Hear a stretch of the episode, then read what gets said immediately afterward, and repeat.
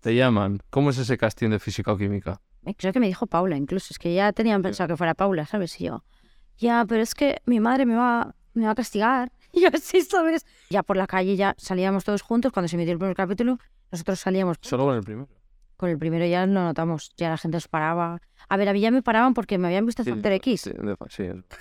Pero había casas rurales o no había casas. Había, hubo casas rurales, hubo dos. Ah. No, me vino así. Y cuando tú estás mal no te das cuenta. Y cuando eres joven menos. Sí. Y, y entonces, pues mi cabeza se fue por ese lado. ¿Y ¿Cómo vivías en esa época estando así en ese bajón?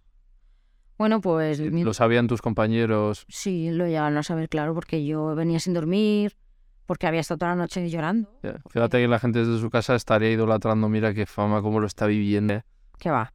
Y eso, tu cara me suena ganas. Es que la primera edición la ganas. ¿Tú te veías ganadora? Sí, porque no paraban de decírmelo.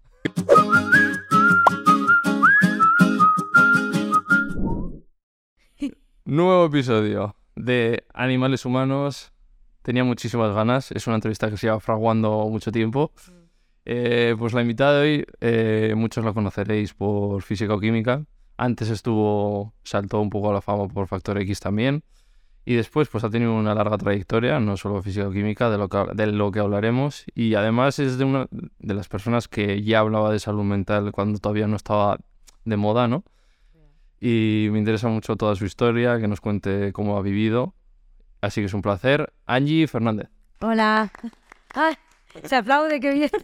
Hola, ¿qué tal? ¿Qué tal estás? Pues muy bien, es verdad que hacía tiempo que, que estábamos hablando para que viniera y, y justo, además me escribiste el año pasado y yo no estaba pasando un buen momento y dije, es que no, no sé si... Y no tenía como nada que promocionar aún. Ya. Y digo, pero no, he venido porque estoy mejor y me apetecía Sí. hablar. Sí, mucha gente me dice, joder, lleva no sé quién, y yo, a ver, pero cada uno tiene sus ritmos, cada uno está... Además, en estas entrevistas la gente viene a abrirse, entonces sí, yo entiendo que si alguien no está... No, pero yo suelo, yo suelo hacer, o sea, nunca digo que no, a no ser que sea algo. Pero claro, es que el año pasado para ti fue también... Si fue un año, dos duelos, fue como otra vez una bajona importante en la vida, pero bueno, estoy, estoy mejor. mejor. Sí, sí, tengo mis días, pues como todo, porque al final con mis lo que tengo ya en, en mi cabeza, que cómo funciona, pues siempre tienes tendencia como a, a estar de bajona, en vez de decir a estar mal, porque es una palabra que... Pero bueno, que sí, que estoy mejor, por eso estoy aquí también. Y estás con nueva música, Sí, tantos años después, ¿no? claro, es que el año pasado fue un punto de inflexión también y, y me apetecía como... Llevaba, o sea, 10 años sin sacar nada. Porque, bueno, fíjate, lo he sacado y ya digo, venga, tengo que sacar el siguiente single, ya tengo algunas opciones, pero no las he grabado en estudio aún. Y es como, me, me- estoy obligando como a sacar música, pero a mí me sigue costando. Es como me parece ah, di- muy difícil hacer música. y además comentas que antes la música que salía no era hecha por ti realmente. Claro, porque, Esta sí. claro, esta, esta canción además, Dualidad, que es la que, la que saqué pues hace aproximadamente un mes, un mes y medio, sí que la letra es mía, sí que la empecé a componer con alguien porque yo soy de las personas que necesita la ayuda de los demás para, para, para venirse arriba, ¿no?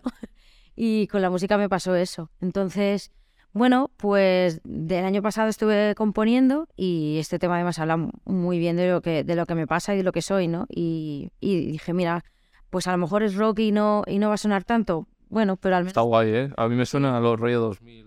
Claro, mucha gente me lo dice, digo, mira, dice, es que es muy tú. Y lo que me dicen es muy tú, que eso Eso es. me parece muy bonito porque es verdad, es que es, es, es lo que soy yo y lo que he querido transmitir. No has intentado hacerte un reggaetón.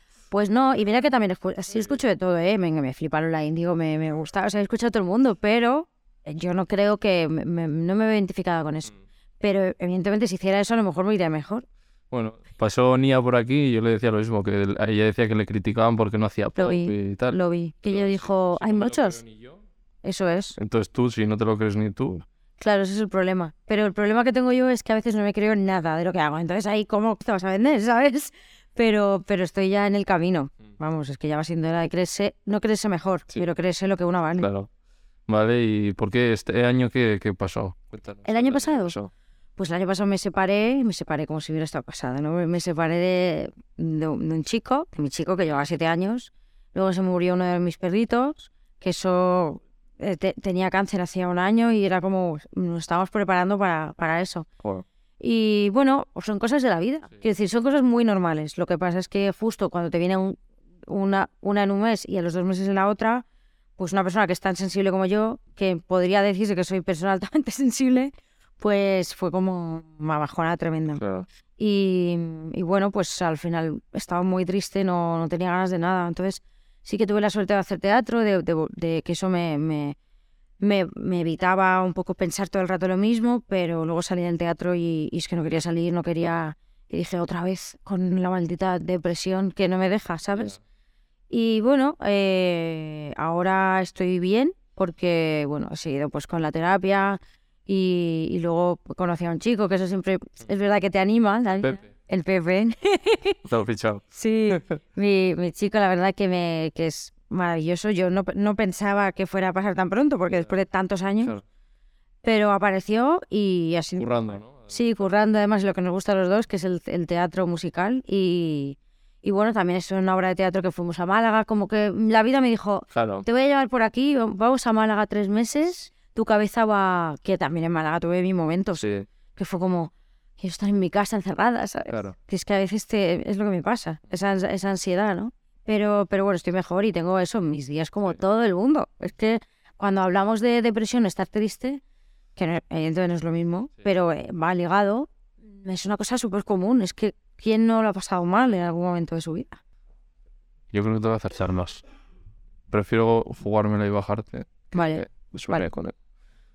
Vale. ¿Y en qué te, en te- entonces te apoyaste en eso, en irte en el trabajo, Sí, en la nueva persona que conoces? sí, que eso también hay que tener cuidado. Sí. Cuando conoces a una persona y tú aún no estás a lo mejor del todo bien, eh, se lo come la otra persona. Entonces, bueno, él se ha comido algunos momentos, y me- pero me ha ayudado mucho y es verdad que me ha dado mucha alegría y felicidad. Pero ahí está mi problema, que a veces pone, pongo el foco en, los demás. O sea, mi, mi felicidad no tiene que depender de los demás. Claro. No, ninguna felicidad debería depender de nadie, pero en esta sociedad que vivimos tenemos tendencia a eso Claro. y, y yo tengo esa tendencia. Entonces, estamos trabajando para que no sea esa tendencia y que yo también pueda aprender a estar sola y, y conmigo, que me cuesta. ¿Y ese año dirías que fue tu peor momento o, o has tenido peores? Pues yo creo que he tenido... Es que eh, he tenido peores, igual. No sé, es que ahora yo creo que cuando, como ya tengo 32, en bueno, año pasado tenía 31, eres más consciente de lo que te pasa. Claro. Ya sabes, vale, me pasa esto. Claro, con Antes. 20 años no. Con 20 años mm, no tenía ni puñetera idea. Y ahora lo sé. Entonces, todo lo que me va pasando lo identifico. Que eso también es como, como le pones nombre. Que no habría que ponerle nombre a todo, porque a veces son traumas que no has, que no has solucionado o que no has hablado y que están ahí, ¿no? Pero en este caso, bueno, pues eran cosas del día a día que depende cómo estés tú, pues te tomas peor o mejor. Y aunque yo tuviera más herramientas, veía que aún mm, me quedaba camino. Y es que yo creo que el camino de conocerse nunca, eh, eh, o sea, es infinito. Nunca se termina uno de conocer y luego nunca uno termina de estar del todo bien. Pero es que no podemos estar buscando la felicidad porque nunca vamos a estar felices. Sí, habrá momentos. Pero claro, eso, esos mm, logos que nos venden que, Sí. ¿sabes? Hoy va a ser un gran día. Que sí, que yo entiendo cómo hay que, to- hay, hay que tomárselo como bien, ¿no? Pero, pero la vida no es Claro, todo no sé, del mundo del- Eso, la- las frases de Mr. Wonderful de esta. Total. Y no sé dónde vi el otro día, me gustó mucho de, o sea, la felicidad para nosotros siempre tenemos como una imagen feliz de la casa, de pareja, de voy a ir a un concierto y tiene que ser así, tengo que estar con esta gente y va a salir súper bien y no sé qué, ¿no? En el caso de que seáis músicos. Pero siempre la vida nunca se te dan todas las circunstancias para que salga como entonces. La diferencia entre tu expectativa y luego la realidad, toda esa diferencia es sufrimiento, porque nunca se va a cumplir la expectativa de tu cerebro de casa feliz, de pareja feliz, siempre constante. Hay gente que se le cumple, pero Ni los Mm. millonarios tampoco. eh, ya, es que los millonarios... Dicen casa eh, feliz, la tienen, pero siempre quieren otra cosa. o pasa algo, eh, Claro, o su vida... muere alguien, no, no está en ti. Es que es eso, es que entonces mm, creo que te- por eso tenemos que ser empáticos con la otra persona y no, no, porque ahora con las redes sociales lo que tú dices del de vemos todo el mundo que es muy feliz y que comparte, sobre todo en, en Instagram, que comparte todo lo bueno que tiene y yo creo que está bien también enseñar no lo bueno, sino que la vida es no es siempre así, porque no podemos venderle a los adolescentes que ahora están viviendo con eso Claro. que todo va a estar siempre bien. Yo no soy partidaria de que creo que también, no evidentemente enseñar siempre lo malo, porque también eso es un poco triste, pero un poco balance. Las dos cosas. No, no, si por aquí pasa, ha pasado gente que la gente idolatra, no sé qué, y luego se han pagado las cámaras y me ha dicho estoy con depresión, estoy tomando medicación. Y que y yo le decía a la gente, o sea, no queréis, de verdad que no queréis sus vidas, porque están mal, o sea, sé feliz con la que tienes tú, eh, no idolatres porque no sabes lo que hay detrás. No, es bonito que, que idolatren eh, pues, pues tu, tu talento o tu manera de tel, pero cuando se creen que, hijo, es que cuando yo subo fotos, sí. Hombre, a mí no me lo dicen porque yo siempre he compartido todo. A mí me dicen, ah, mira, ah, lo que me dicen mucho, ahora te veo mejor, te veo muy feliz con este chico. Porque es verdad que yo cuando, he contado el año pasado que estaba mal, lo contaba. No, en plan todos los días porque es como, es una pesadilla también. Yo estar aquí parece que me estoy victimizando. Pero yo cuando empezaron las redes sociales, que tenía mm, 13 años, que yo que sabía Fotolog, yo contaba cómo estaba y, no, me, no me leía nadie, pero era como un diario. Entonces, para mí, tengo que tener cuidado con lo que cuento, pero es que me, me sale abrirme, sí. Y cuando la gente me escribe diciéndome que le ayudo o diciéndome, anima, no sé, la gente es tan buena conmigo que... que Ay, con las parejas pasa también. ¿Qué pareja tan guay tenéis? Y Sí. por aquí pasó Telmo y Rachel, por ejemplo, que las tienen idolatrados, que son dos influencers, y me decían, me fastidia porque no sabéis lo que hay y tenemos, y cuando subimos una foto súper guay, antes hemos tenido una movida. es eso, y, Total. ¿sabes? Entonces, no queréis, queréis lo que vosotros pensáis, ¿sabes? No, yo por ejemplo ahora estoy en un buen momento con una persona que ahora me pongo en plan conciencia. No, pero pero cuando tú conoces a cuando estás mejor y cuando te has mirado tanto, pues Claro. viene alguien que está en, en- en tu nivel de conciencia de me pongo mística. Pero sí que notas como que ya estás como eh, con una persona que de verdad te entiendes, porque a veces conoces a alguien y estás tú en la super baja y esa persona está en otro punto. Claro. ¿Estáis? Por eso eso no funciona. Y yo ahora noto que estoy en ese punto con una persona que nos entendemos muy bien, no hemos vivido para nada lo mismo, pero eh, él me entiende, me, me- me- tiene paciencia, pero evidentemente no es perfecto. A- Lo que me refiero a que no es perfecto es lo que he contado antes, que yo soy tengo mucho apego, tengo cosas que solucionar y él está ahí para calmar y poner un poco de paz. Estoy muy bien, pero no siempre está, se está bien, es que es lógico. Vale, pues aparte la promoción, aparte de la canción Dualidad. ¿qué más tienes para promocionar? Pues nada, la verdad. Es que ahora... Vas a sacar nuevas, nuevas cositas. Sí, sí, sacaré yo, yo mm, en un mes a lo mejor. Es que esto va a salir dentro de un mes así. ¿Ah, sí? sí. Vale, pues yo imagino, no sé cuál, es que no tengo el día aún. Ya, pero bueno, más o menos. Piensa, antes de verano yo espero sacar otro tema. Vale. Pero yo ahora, como no tengo discográfica ni nada, pues decido de mis tiempos. Entonces está bien por una parte, pero por otra no tienes a nadie que te presione, que siempre me viene bien que, que me presionen. Pero ahora mismo no, no diría que estoy en paro porque no estoy apuntada al paro, eh, porque, bueno, soy autónoma y, y bueno, al final cuando haces alguna acción en Instagram o alguna o te vas a un programa de tele, pues pasa palabra o no sé qué, pues vas cobrando. Entonces me parece feo como apuntarme al paro cuando estoy cobrando no cada mes, porque a veces estás, eh, eh, de hecho, hace un mes tuve una crisis de, madre mía, Sí, eh, salen todas las noticias. qué pesados. Pero, pero también tuve crisis de, mm, es la vez en mi vida que menos dinero he tenido. Y se piensa la gente que no, que tú eres rica siempre y que todo está es bien. infinito el dinero, ¿no? Una- una- vamos. Que lo has ganado, que la gente, pero sin física, y hijo, han pasado 15 años. Hombre, claro, y yo ese dinero ni, o sea, es que no está, ya, ¿sabes? Entonces, eh, Dirá, que- pues haberlo usado bien. Eso intentaba mi madre, pero cuando tú tienes 20 años y quieres comprártelo todo, irte de viaje por todos lados, pues que tú, eh, es que yo soy una privilegiada y, y, y aunque yo he estado mal, eh, también, eh, o sea, es que no me he dado cuenta de lo que tenía. Bueno, Has podido Pagarte un psicólogo. claro, eso es lo que también me gustaría hablar, que yo he tenido la suerte de pagarme un psicólogo, pero hay gente que no. Claro.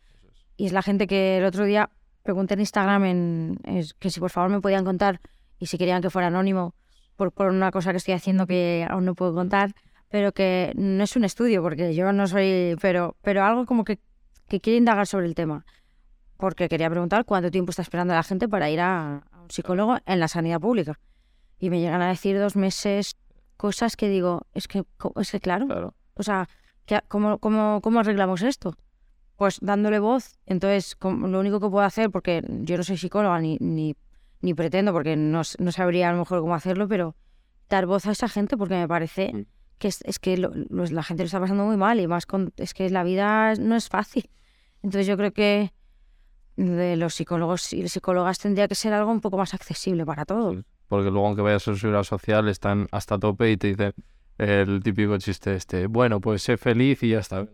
No, soy feliz y pastillita y a tu casa. Es que no, mm, no es que, es que también te toca a veces un médico que no ha estudiado psicología. Entonces, eh, que es lo que me han contado también, que tú vas y, y a ver- o uno me dijo, fui a, a urgencias por un ataque de ansiedad. Me dieron orfidal a mi casa. Digo, claro, Es que yo también he vivido eso, de ir a casa, a un, a un hospital y que me dieran un hospital, por la privada encima. ¿sabes? Pero, pero claro, eso no te soluciona el problema. Lógicamente te calma en ese momento, que es lo que quiere. Pero hay que- un problema de base. hay un problema de base y, y una pues la persona pide oye mm, me gustaría pedir hora en el psicólogo y claro la persona dice pues mm, una me ha dicho que le dijeron que no estaba tan mal una- un médico que no ha estudiado psicología diciéndole no estás tan mal no no no hace falta supongo que le dirán oye hay que intentar recortar aquí no mandéis a nadie que no esté muy mal al psicólogo es que no sabes primero hay gente que no se sabe expresar o sea, yo he tenido la, yo tengo la suerte de, de que mm, he- siempre he sido muy abierta y de contar lo que me pasa. Pero, pero claro que me cuesta. Pero alguien que no se sabe expresar, no saben, hay gente que no tiene ni comunicación con sus padres, que no sabe decirle, papá, estoy mal. Entonces, mm, bueno, pues hay que. Pero claro, un médico tampoco puede adivinarlo. Entonces hay que poner cada uno un poco de su parte como recursos Pero, ojo, que es que es un tema. políticos al final. Es un tema. Sí, poli- Sin eso, poner medios para... Sí, hombre, a ver si, no sé, es que no sé cómo está la cosa ahora. Bueno, sé que todo el mundo se está quejando por la, por los cómo está, también. claro, por las horas de espera, porque hay pocos médicos y es como, jolín, Hay pronto elecciones, ya sabéis, a votar otra cosa. a ver qué pasa, a ver qué pasa. Sí, Vale, promoción hecha. Sí, porque dualidad- promoción de, de dualidad, dualidad. YouTube. Y esto, como va a salir en un mes, estará al caer la nueva canción de, de Angie, Sí, o está caída ya, mirarla a ver si está por ahí en YouTube. igual no. Es que, No pasa nada. Pero, pero no me quiero estresar, es que me quiero poner... Cada Uno tiene sus ritmos. eh. Es que tengo, ahora tengo, mi, mi- lo que me pasa es que yo funciono como que quiero hacer muchas cosas y me bloqueo y no hago nada. Entonces ahora tengo que ver como... ¿En qué discográfica estabas antes? Yo estaba en Sony. Ah, en Sony. Sí, sí, que me trataron increíble, ¿eh? hicieron lo posible para que fuera bien Sí. Y no fue mal. La- el primer disco, mi primer disco, yo tenía 17 años, Son temazos que se escuchan ahora todavía. Sonar el silencio. Es como la gente me dice, yo escuchaba Sonar el silencio y digo, qué fuerte. Bueno, estuve en la lista de los 40, Sí. o sea, cosas como que tú no eres consciente en ese momento, ahora lo pienso y digo, pues no valoré, no es que no, lo valorara, no es que lo No. echara por tierra, es Pero que no estaba bien. No te- pasa todo muy rápido. O sea, pasa mucha gente de Operación Triunfo, de otros y dice, joder, o Roy me decía, ¿no? De, tenía en YouTube cuando salían los primeros temas millón y pico y lo normalizas y ahora de repente pues igual llego a 100.000 y, ostra, ¿cuánto era eso? Y no lo valoraba. Totalmente, es que no te das cuenta, y más cuando a lo mejor no estás del todo bien. Pero es que es verdad, pasa todo rapidísimo. Entonces hay que agradecer lo bueno. ¿Y te gustaría fichar por alguna o, estás bien así? Sí, o sea, por una parte creo que siempre viene bien, porque una discográfica pues te pone unos tiempos, está más encima, luego te ayudan con el tema económico, porque esta vez, claro, yo he dicho, te he contado lo de que era cuando menos dinero tenía, porque yo he invertido en mi, en mi videoclip, pero luego también pues pagas la producción, pagas no sé qué, entonces al final digo, madre No, mía. es una pasta. eh. Y cuando estaba en Sony no valoraba, claro, ellos me decían, hemos gastado mucho dinero, y yo pensando, es que yo no tengo ni idea de qué habéis gastado. Pero claro, es que hacer un disco y pagar a la gente la fotografía, la promo, es que es mucho dinero. Entonces, pues hacerlo ¿Qué solo. tal va Warner de huecos? Warner, Eh, aquí tenemos contacto, ¿eh? hombre, ¿Hay algún alguien de público aquí que tiene contacto? Pues lo- no, lo, lo, lo pensé, pero. Es por lo que me han dicho, ha empezado Diego 21 así, que es guay porque tienen como contratos híbridos, como que te dejan en parte ser un poco indie, pero luego te echan un cable en las cosas que, ¿sabes? Claro, por- porque puedes hacer un contrato de distribución, que es como. Y, y eso me, sí que me interesaría, no lo descarto. Pero Ahí queda. es que hay tanta gente, ¿sabes? Tantos No, contratos. pero tú eres Angie Fernández, Bueno, créetelo. Sí. ya, pero no sé. Es como que tampoco he visto que nadie me haya venido. A lo mejor tengo que ir yo, ¿sabes? Pero sí que que era tocar a Sony otra vez y no he recibido respuesta, pero Sí. no pasa nada. O sea, Mm, en- es que tienen a mucha gente. Pero bueno, lo voy a intentar. Sí, hay que- Ya os contaré. Vale, pues vamos con tu vida, con tu historia. Vamos hasta Mallorca. Uy, Mallorca. Antes de toda esta exposición y todo, ¿cómo era tu vida? ¿Se me ve bien aquí? Vale. Pues en, Ma- en Mallorca recuerdo como... Es que era... Yo Fíjate que hay gente que es al revés, ¿no? Que pasa una, una mala adolescencia que luego le repercute en su vida adulta, pero yo en mi adolescencia la es que la recuerdo bien. O sea, Como has dicho antes lo de traumas, y así no... no- traumas de pequeña. Pues lo- mi, mi padre murió cuando yo tenía nueve años. eh, luego, mm, pf, bueno, cosas familiares ¿no? Vale. que no, pues que no quiero Sí. contar porque no me han dado el permiso, pero lo de mi padre pues pasó y eso ya te afecta en Sí. toda tu vida. Y, y bueno, luego sí que es verdad que en el colegio, No, no se ha oído. ah, vale, sí que es verdad que en el colegio pues no me dejaban bastante de lado, porque yo era una, era muy, muy hecha para adelante y yo, y yo, mm, o sea, los padres les decían a los hijos que no me invitaran a los cumpleaños. Tenías mucha energía, sí. Sí, yo creo que era... Sí, decían, uy, esta niña Sí. Fíjate, lo de los cumpleaños, mi madre como que lo tiene súper... Como que le dolió mucho, me dice. Y yo a veces ni me acuerdo. Digo, mamá, si es que yo creo que eso, evidentemente, habrá algo ahí que aún me quede, pero que no pasa nada. Si es que yo luego tenido un montón de amigos cuando era adolescente de mi instituto y es que no tenía problema en hacer amigos.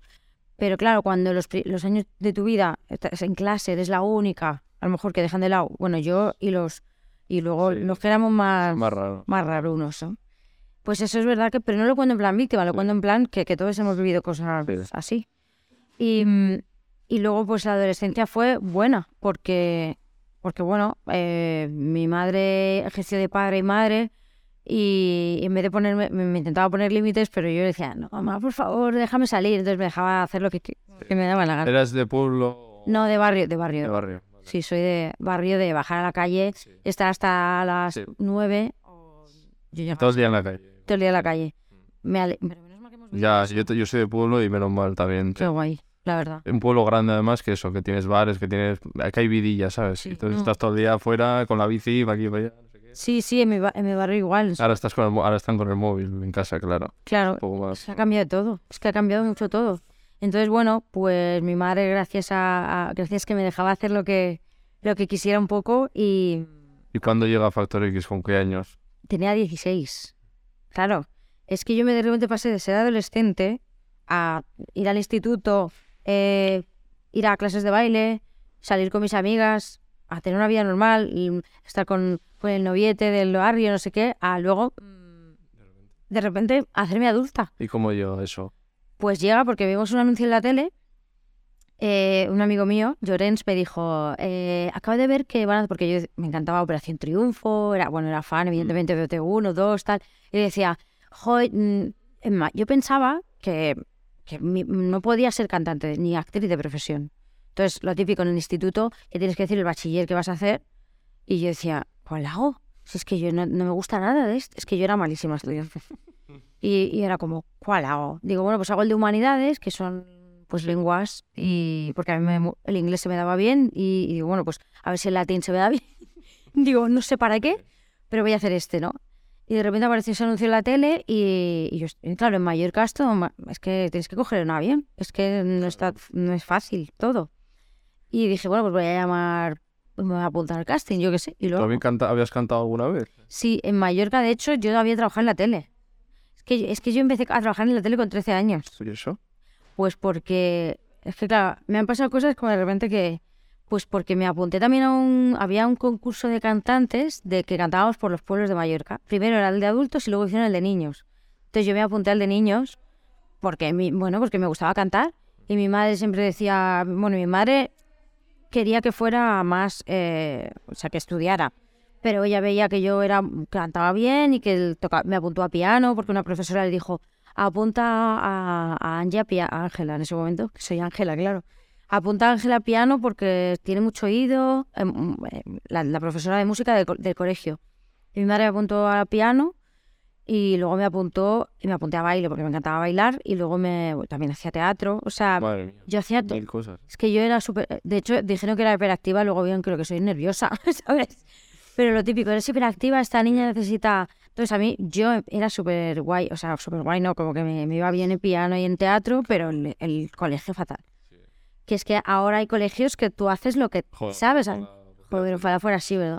Habrías explotado todavía más. Ojalá, pero bueno. Fíjate, has- era el reflejo de lo que eres ahora, en plan cantante, actriz, de todo. Sí, era un poco de todo, pero, pero te juro que lo hacía con... porque me, es que me lo pasaba, era como si fuera a salir con mis amigos. Es que eso- cuando alguien es bueno es porque le sale de natural. Es que me, me encantaba. Entonces, eh, y aparte el de colegio no había que, creo que no había que pagar, había que pagar muy poco. Porque mi, mi familia no... No, te- Y tú ya habías empezado ahí en, la tele a cantar algo. no, y una vez eh, me cogieron lo de los pueblos y fuimos con varios pueblos durante un verano en Mallorca. Es que era como muy gracioso y venían pues tu familia a verte y era, era, era divertido, la verdad. No nos pagaban nada, pero era como bueno. Y de ahí me vieron una cantar y me dijeron, vamos a hacer un programa de tele, nos gustaría mm, que vinieras a cantar. Pero como era un programa de adultos, me dijeron, pues te vamos a poner como de mascota del programa. Y me puse ahí en IB3, que es el canal de, de las Baleares.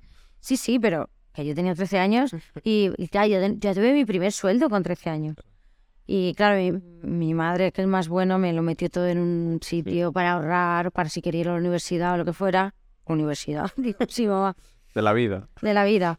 Y, y yo, claro, ya, mamá, déjame sacar algo para comprarme ropa. Y mi madre, hija, tienes que ahorrar. Y yo, pero es que, claro, quiero, quiero ponerme guapa, quiero comprarme lo que se llevaba, yo que sé, el chándal Adidas, ¿sabes? Y, me, y mi madre, claro, pues me iba dejando que sacara algo. Sí. Ya tendría que haber hecho caso y tendría que haber ahorrado. Mi madre lo ha intentado todo. sí. Es- Eres hija única tú.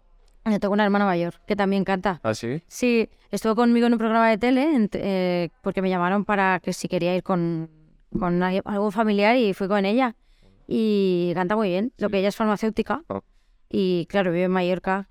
Y bueno, eh, está ahí viendo a ver si canta en algún sitio. Pero bueno, como hobby, ¿sabes? Sí. Como que dedicarse a esto ha visto que, que no es fácil. Vale. Eh, nos hemos quedado. El mayor, eso, que cantaba Y el en... factor X, que llama a tu colega o te dice tu colega. Sí, y me te- tuve, tuve que venir, yo soy de Mallorca, como he dicho, y vine a Madrid a hacer el casting con un amigo mío que es bailarín, eh, que ahora está con Abraham Mateo, de es el coreógrafo de Abraham Mateo, sí, sí, que, me acompañó al casting porque él también cantaba. Y nada, mm, pues fui a Madrid, mi madre, si vas con alguien, sí te dejo, porque o voy, o voy yo o vas con un amigo, en plan mayor. Y mi amigo era mi profe de baile, además, y, y me dijo, pues, pues yo le acompaño, venga, así te quedas tranquila, Dori, porque mi, mi, mi amigo era muy responsable. Y nos fuimos allá a un hostal en Madrid los dos, qué risa, ¿verdad? Sí, sí, fue, fue muy divertido. Y el casting, pues eso, no sé cuántas horas de cola, lo que es un casting, vaya. Y fíjate que yo, es que no tenía expectativas, pero yo sentí que es que eso era lo que tenía que hacer. Llamar, presentarme a ese casting, esperar esas horas, cantar y, y que mi vida iba a cambiar. Es que era como que mi camino sabía que se iba a ir por ese lado, pero mm, yo pensaba que no me podía dedicar a eso, fíjate. Es rarísimo. Y queda segunda. Y quedé segunda, sí. ¿Quién ganó? María Villalón, Ah, vale. que María es muy guay, es una, Sí. una persona, ahora además estuvo en Tu cara me suena después de varios años, poco así retirada, y, y ahora está en, bueno, está en Andalucía haciendo un programa, o sea, Sí. es, filóloga, ella. No, no, ella es una tía muy guay y ¿Te dio penilla no ganar o...? en el momento sí, pero es que no es, es que realmente no servía. Se supone que el- la persona que ganaba le hacía un contrato a Sony, pero es que en Sony nos vino antes de la gala Sí. el director de Sony de ese momento y nos dijo que sepáis que los tres finalistas, va- vais a grabar disco. ¿Quién era el tercero? Walter, un, un chico, es, sí, porque No, no. No mucho. Está- es de Canarias y yo creo que se ha quedado ahí, pero cantaba increíble. Sí. Y, y claro, nos dijeron eso y era como, el premio era este, entonces, pero claro, la gente tendrías que haber ganado y digo, pero, pero ¿por qué? Si es que da igual ganar, si es que el lo que fue ganar fue estar ahí, que es lo que me ayudó luego a todo lo demás. Porque de ahí te llega la llamada de físico-química, ¿no? Es que eso fue, es que yo, es que me- de repente te digo que no te das cuenta de las cosas hasta que pasan unos años. Has tenido, ostras, Me llamó, me llamaron Eva y Yolanda. la famosa Seba y Yolanda. Sí. Que por aquí han pasado actores y todo el rato. Me hicieron el casting Eva y Yolanda. Yo, pero ¿quiénes son? Pero solo hay dos mujeres haciendo casting. No, hay muchas más, Pero pero ellas son... Hacen muchísimos, ¿no? Sí, Me pasó de la Casa de Papel, Fernando Cayo, y también ellas han hecho ahí. es que, claro, ellas cogieron a Úrsula para la casa de papel Ah. y, y la tía se lo consiguió. Es que uno de los papeles más emblemáticos. de- es ¿Y increíble. tú cómo, cómo has vivido tú verle? Porque te has visto la Casa de Papel. Y en Jimmy, sí, claro, y en Jimmy Fallon y todo, es que le- yo flipo. O sea, al principio, ¿sabes? Lo típico que dicen, ¿no te da envidia? Y digo, ¿envidia? Digo, pues claro que te gustaría llegar algún día a hacer eso, pero es que no, es que ella, ella es una estrella, y ella era una estrella en física. Yo Sí. eso, pero en plan bien, en ¿Lo plan, no, porque ella lleva trabajando desde pequeña y es que ella tenía muy claro lo que quiere y es muy curranta y es muy buena tía y se lo merece y yo estoy muy contenta por ella. Manda- eh, os habláis, tenéis... eh, Sí, es verdad que es complicado quedar con ella, pero, pero siempre que la escribo me, me contesta y, hombre, lógico, porque es- hemos pasado muchas cosas y nos queremos mucho. Lo que pasa es que, bueno, ella está... Claro, está porque está por Argentina así. Ahora sí, Mm. creo que sí. Sí, porque le dije, ¿cuándo nos vemos? Tal, y me dijo, justo me voy a Argentina, pero a la vuelta te...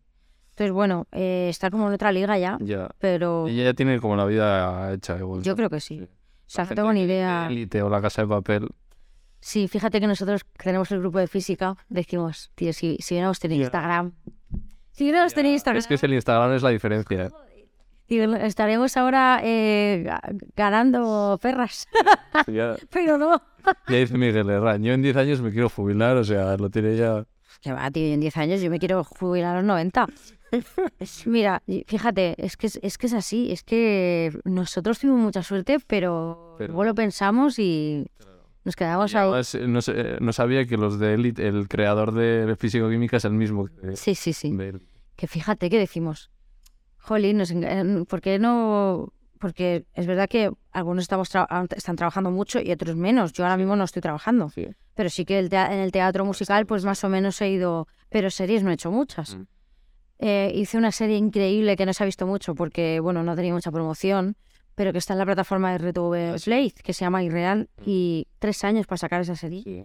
Y es, es, una- es increíble, o sea, lo que, lo que moló grabar esa serie, por si la podéis ver. Y luego lo hemos dicho, pero allí está en teatros musicales, luego hablaremos de la llamada, Sí, que ha sí, estado bueno, mucho pero- tiempo. Pero que eso es, es que son épocas que a- ahora ya te digo, estoy, hice un par de castings, me han dicho que no los dos, porque me siguen diciendo que no, y me van a seguir diciendo que no. Eh, no por tener seguidores, que no tengo tantos como los de élite, pero no por tener seguidores quiere decir que me llamen más, no es así.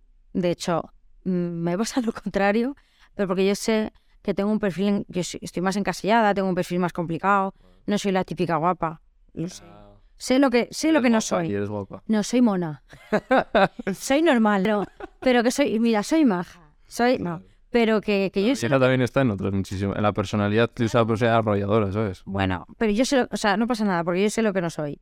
Entonces, aceptando eso, yo, pero digo, pero siempre me dicen, pero vas a tener papeles más interesantes. Digo, a ver, una guapa puede tener un papel interesante Ya. también, o mejor, ¿ves? Pero, pero es verdad que, que, bueno, que cuando me llegue algo, a lo mejor me llegará algo más raro, y me- pero me parece bien, pero claro, aún no me Pueden dar de un asesino, de cualquier cosa, Ojalá. ¿no? por ejemplo. una loca, que eso se me va a dar súper bien, hacer de loca.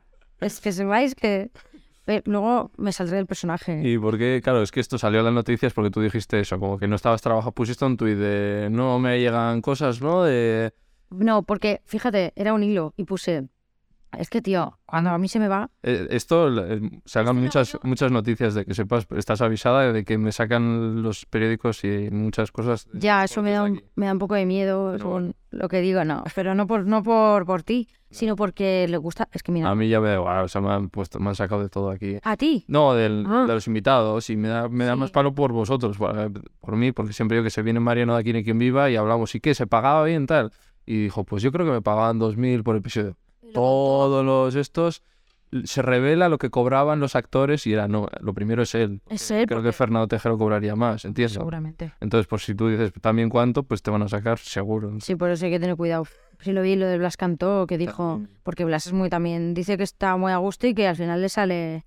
Y yo también soy Y igual. hay algunos que es verdad que digáis lo que digáis, van a sacar algo. Pero yo siempre lo cuento, es que yo siempre lo he contado todo, entonces ya no tiene... También por eso cuando tengo mi chico, ¿por qué no voy a compartir mi vida? ya he visto noticias que te han subido de... Pero no me, no, no me molesta, pero ya está. Lo sacan y se olvidan. Claro. Otra cosa es que no digas y que van a estar todos. Claro, pero... Aitana y Sebastián. Sí, pero no lo mismo, no estoy en ese nivel. O sea, Aitana eh, tiene ahora un, una- un altavoz y, un- una visibilidad que yo no tengo, entonces yo no intereso. Pero por eso digo, pues yo intereso en mi Instagram a los cuatro seguidores, bueno, a la gente que me sigue y ya está. Entonces, bueno, yo estoy en un punto que es bonito, que es que la gente te, te, se sigue Sí. conociendo, pero no estás Sí. en el punto de mira ni nada. Entonces, Y porque dijiste eso lo de... pero dije eso y de repente el punto, si estuve en el punto de mira, digo, eh, entonces aún hay gente que le interesa. no, pero pe- te juro que lo, te juro por Sí, porque tú usas mucho Twitter, he visto. yo sí, a mí me encanta el Twitter, me encanta. Lo, lo que pasa es que a veces me, lo que me cansa es que veo todo el mundo que. Sí, está to- mucho hay por mucha rabia. Pero me da pena eso, porque digo, joder, la gente está muy enfadada. Pero lo entiendo, ¿eh? En- Lo entiendo, pero tenemos que intentar, no, no sé, es que no sé cómo ayudar a la gente. Ya. Pero la gente está muy frustrada. ¿Y ¿Qué decías ahí? Pues dec- dije, mira, no- lo borré porque da igual, porque eso queda para la prosperidad. Pero puse como que había, no, como que me sentía un poco triste, porque yo soy de, estoy en mi casa y oh, me siento triste. Es como, tío, no pensé, te juro que iba a tener esa repercusión. Puse, me siento un poco triste porque, mm, porque hace tiempo que no hago un casting y, y puse, y no diría que estoy desesperada, pero sí que a veces esto pues fastidia un poco. Digo, pero bueno, y luego puse, pero bueno, no voy a esperar a que me llamen porque lo que siempre esperamos es que nos llamen. Y lo que yo he decidido ahora es crear. Entonces, yo no, pues de repente hemos dicho mi chico y yo, vamos a escribir, vamos a hacer, aunque sea un corto, un guion, porque a mí me encanta el cine, me encanta la televisión, me como no soy, nunca he escrito nada. Pero ¿por qué no empezar? Si no empiezo, nunca voy a saber si lo sé hacer. Entonces digo, pues en vez de, de esperar a que me llamen, voy a hacer. Y voy a sacar mi tema por fin, que es mío. Digo, no voy a, no voy a quedarme más esperando.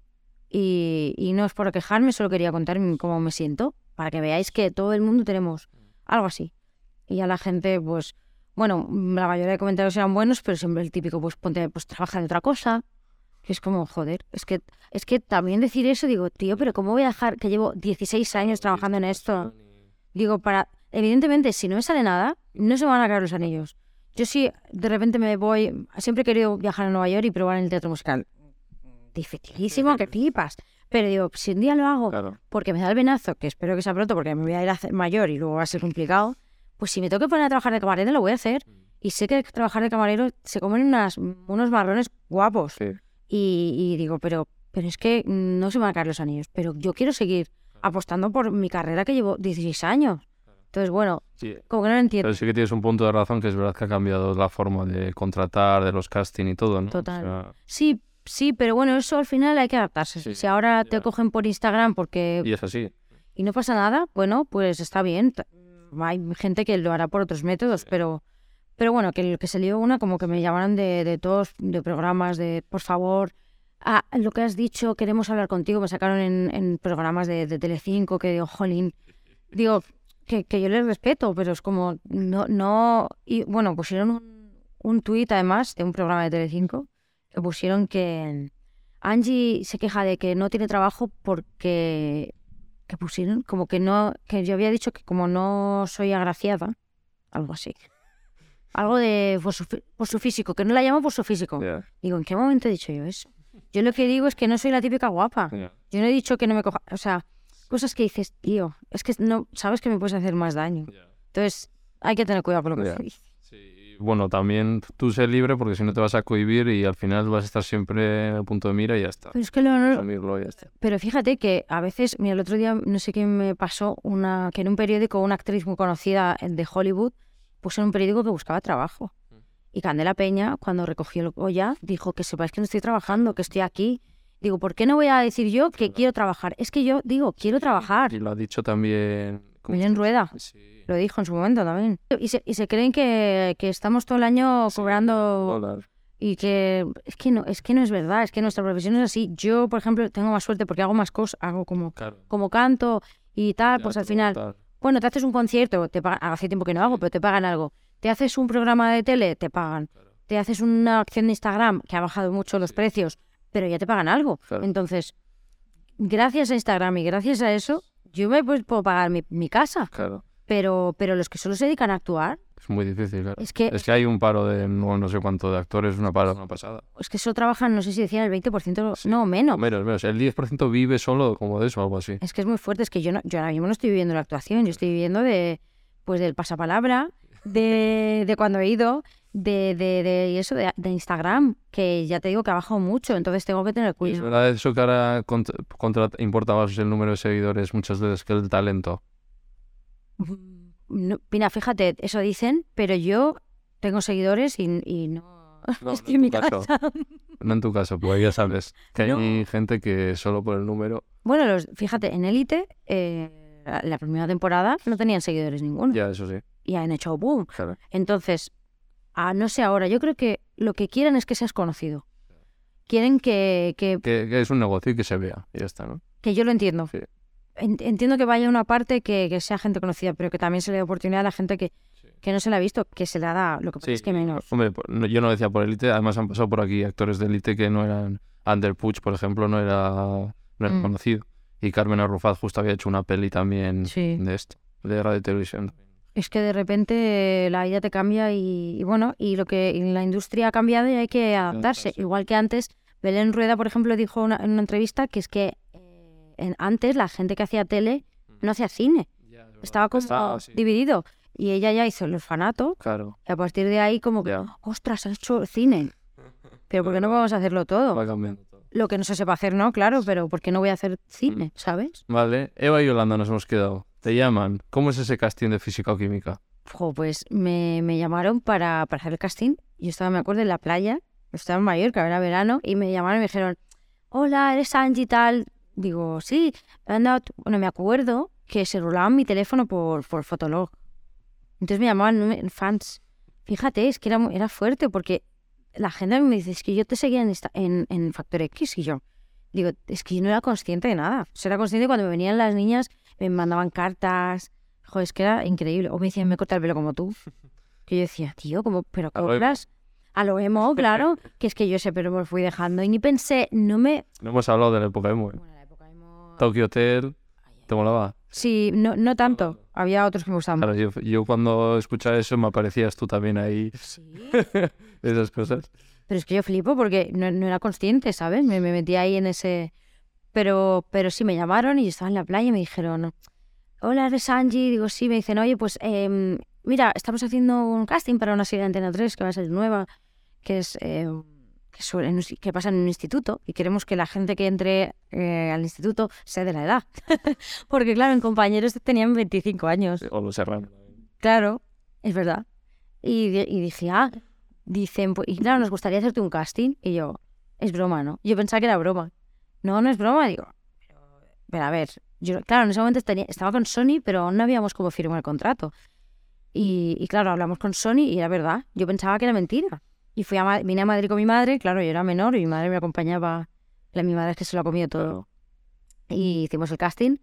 Y hicimos el casting en la, en la en, ¿dónde es cómo se llama? ¿En Plaza España? No, en Callao, donde está el Palacio de la Prensa. Yo sí. Arriba del todo el ático y claro, yo en Madrid, digo, madre mía, a ver, en Factor X había vivido en Madrid, pero vivía en, en, un- en Sí. una casa, no podíamos salir. Y mira, hice el casting, lo hice fatal, Sí. o sea, fatal. No habías actuado En teatro, teatro. pero en el cole, Claro. en Mallorquín, ¿sabes? Entonces era como, y de repente, mm, no, mira, vamos a ponerte una situación, porque no me dijeron que me estudiara nada. Mira, vamos a hacer que eres una, mm, una, una chica que ha suspendido matemáticas y quieres que te, que te aprobemos. Esto me acuerdo, era Yolanda. Más, son más majas, además, mm, sí. Algún día me molaría traerlas porque tienen que contar muchas cosas. Joder, tratan con mucho cariño siempre. Pero bueno, Yolanda fue como, venga, y yo me apruebo. ¿Pero por qué me has suspendido? Además, yo seseaba un montón, no sé por qué. ¿Por qué me has suspendido? y decía, y ella, es que no lo has hecho bien, tal. Y yo, creo que me dijo Paula incluso, es que ya tenían pensado que fuera Paula, ¿sabes? Y yo, ya, pero es que mi madre me va, me va a castigar. Y yo, sí, ¿sabes? O sea, lo dije fatal, porque yo no tenía ni idea, vaya. Pero vieron algo en mí y me dijeron, me, me llamaron a la semana, porque esto era ya, o sea, es que llevaban, me dijeron que estaban todo el verano buscando gente, además anónima, porque ahí no había redes, en plan en piscinas, en escuelas de verano, te lo juro, o sí, es que sí. Y, y de repente me llamaron y me dijeron que me habían cogido. Y a tus otros compis que eran, no, es que no los tengo. Pues. Maxi, Ja- Pero, no, no, eso sí, pero que antes se dedicaban a Úrsula solo. solo Úrsula. Entonces, Nada. Maxi, ¿dónde le ficharon, por ejemplo? O Pues sea, Maxi había hecho, sí que había hecho cosas, creo que había hecho más de modelo. ya. Y, y creo, no, la verdad es que no sé, le, le tengo que preguntar, por curiosidad, Sí. Maxi. Y Javi Calvo. Bueno, Javi estaba estudiando. ¿Y que le vieron por ahí? o Le vieron, no, se presentó al casting, no sé si lo vieron en algún lado. Es que, o sea, sí, fue como Todo súper aleatorio. muy fuerte, sí. Y menos Úrsula, que era la que... Sí. De hecho, Úrsula estaba en Sintetas No hay Paraíso.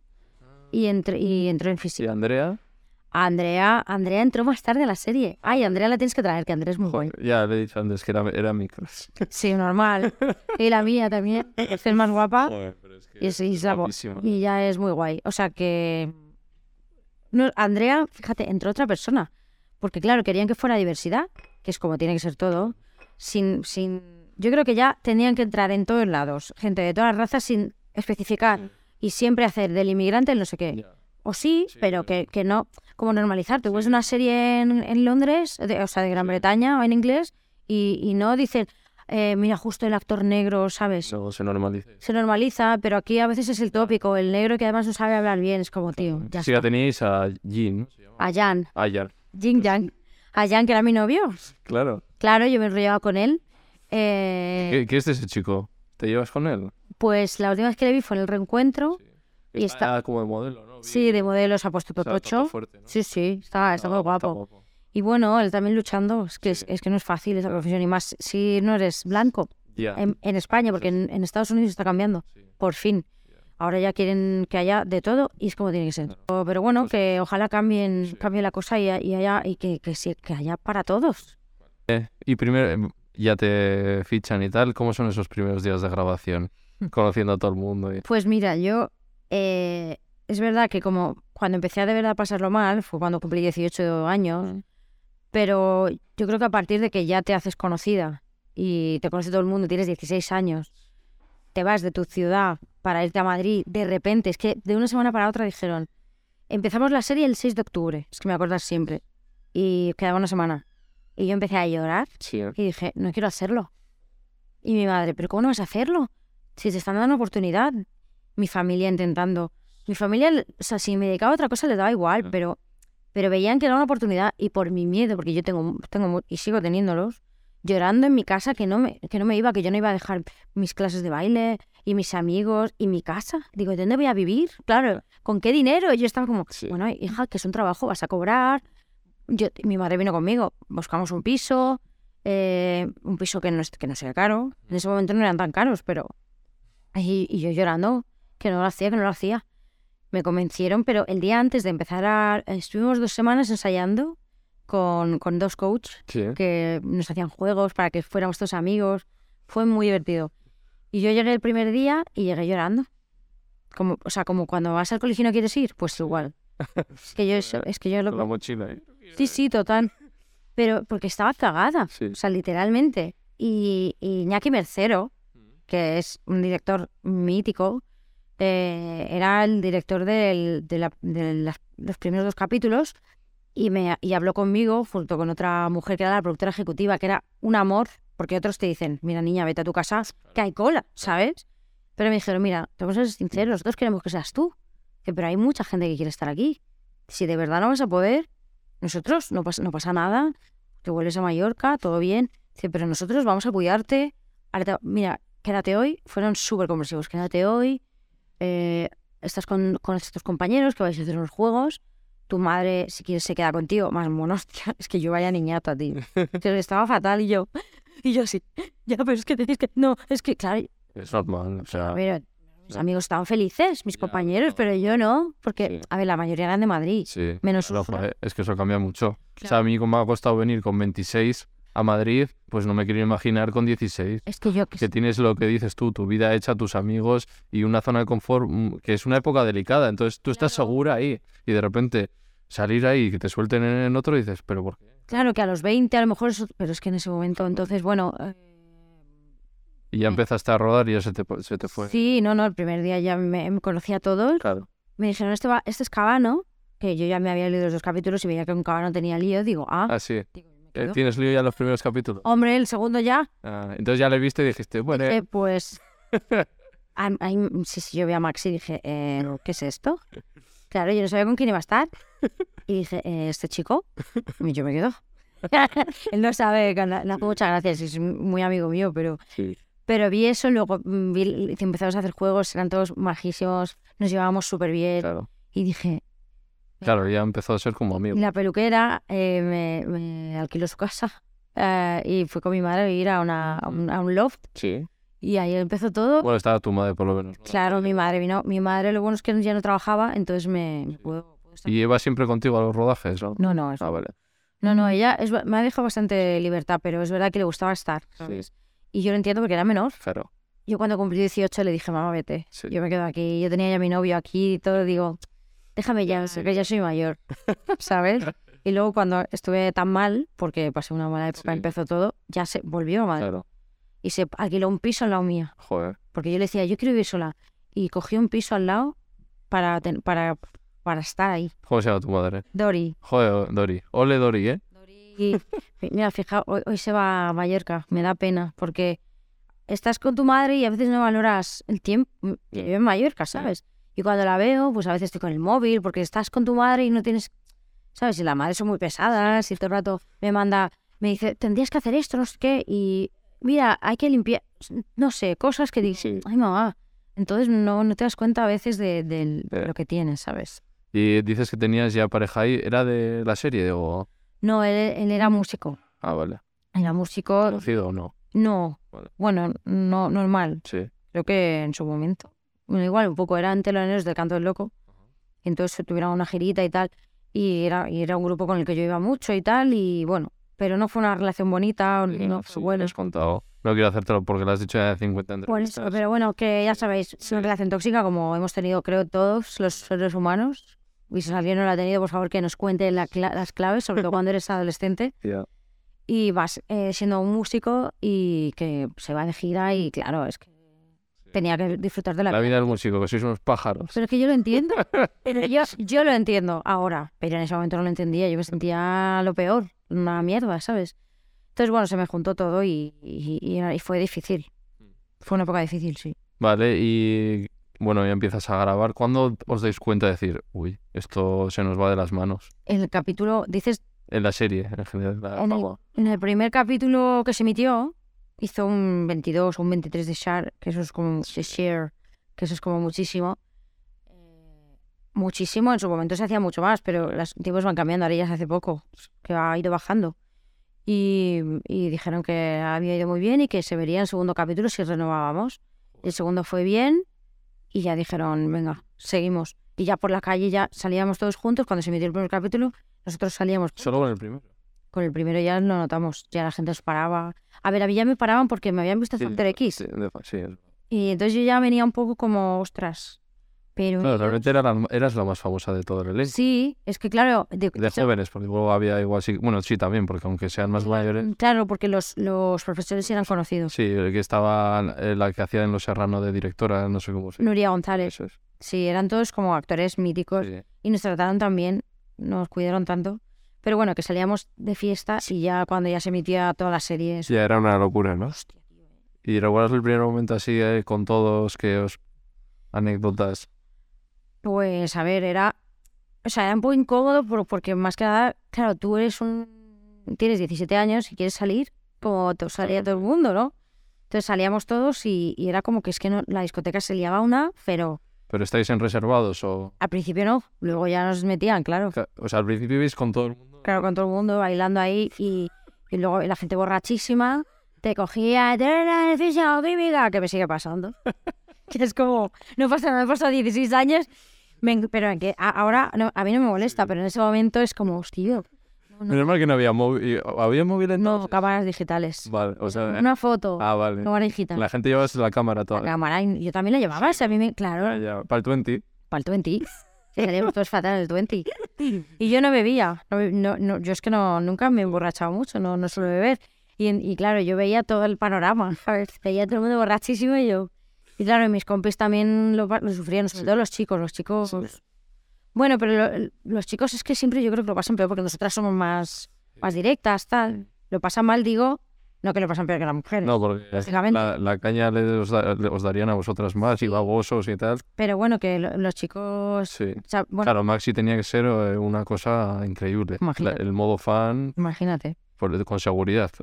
No, con seguridad yo creo que no, no sé si hemos llegado. Pero bueno, y si vais a la zona más VIP o... Claro, se nos ponían, es que si no, sí, claro, me acuerdo en Capital, qué risa, que nos ponían en, la- en el balcón, Capital, y, y saludábamos a la gente, mira, parecíamos los reyes de España, tío. Aurin. Ay, bueno, Aurin, claro. Es que risa, tío, yo decía, es que claro, era como rarísimo todo, porque ¿A, a qué sitios ibais entonces? pues íbamos a Capital, íbamos a un sitio que se llamaba La Galería, que era un bareto, que nos encantaba ir ahí porque no venía nadie. Entonces venían nuestros colegas, los músicos, mi, mi ex, mi ex, mi novio en ese momento. Entonces eh, éramos, quedaba todo en familia. Mm. A lo mejor venía el típico tal, pero no, era muy tranqui. Entonces nos gustaba ese rollo. ¿Salíais mucho? Yo no tanto, la verdad es que yo no, nunca salgo, y ahora salgo, es que no salgo. De hecho, hoy tengo una cena y ya me está dando ansiedad. O sea, en mi cabeza me dice social anxiety. Te lo juro, yo creo que empecé a tener, a mí me encantaba salir, pero yo no bebía, yo me pasaba bien sin beber. Soy la típica, Sí. la típica que parece que va borracha y no va. Y ahora me, me, me produce, ahora me paran menos, siempre me, siempre me miran y me saludan, y, pero me lo agradezco, me Mm. parece súper bonito que la gente se acuerde, o sea, que se acuerden de tu trabajo, ¿sabes? Pero me da un poco de ansiedad, tío, lo, lo paso mal, porque me gusta pasar desapercibida, fíjate, aunque como vista y como me ponga el pelo, me da vergüenza. Entonces, se lo paso un poco mal. Luego, este mito de que Andrea ya he visto que desmintió de las casas rurales, de... ¿Pero había casas rurales o no había casas? Había, hubo casas rurales, hubo dos, Ah, dos solo. pero, pero una anarquía, ojalá. O sea, ahora lo pienso, digo, mira, ojalá eh, hubiéramos peleado todos con todos. Sinceramente. Pues claro hubieron líos. Pues claro que hubieron líos, pero no en la casa rural. En la casa rural yo estaba, tenía novio. Y encima me lo llevé, porque soy tenía marido sola para, para liar la parda. No, fue con mi novio y yo dormí con mi novio y todo muy tranquilito. Pero eh, evidentemente uno se lió con otro, pero, pero, bueno, no todos normal. con. Joder, con 17 años, pues normal que alguien se hubiera liado con alguien. Pues claro, pues Y que ya está. si ya no leíamos, leíamos en la serie. luego- Pero no jugasteis a la botella ni... No. Jugamos, fíjate lo que jugamos. Javi Calvo, que es uno de los Javis, que tenía un talento que ya lo tenía, Sí. hizo la casa rural porque quería jugar a juegos de rol. Escribió un personaje para cada uno junto con otro compañero. No, no, él era. Escribió con Gonzalo Ramos, que era otro compañero, un guion para todos. Y, y fue, in- o sea, fue increíble porque teníamos que ser eh, ese personaje. Decía que no nos podíamos saltar nada hasta que pasara la cena. Y, y- y yo iba con un amigo que no era actor, el único. Mira, qué risa. Mi amigo que no sabía actuar y yo me me daba la risa con él. Yo lo hice fatal. Pero, pero, pero, tío, se lo curraban un montón.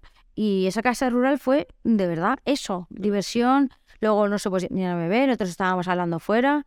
O sea, es que no... Ojalá hubiéramos hecho...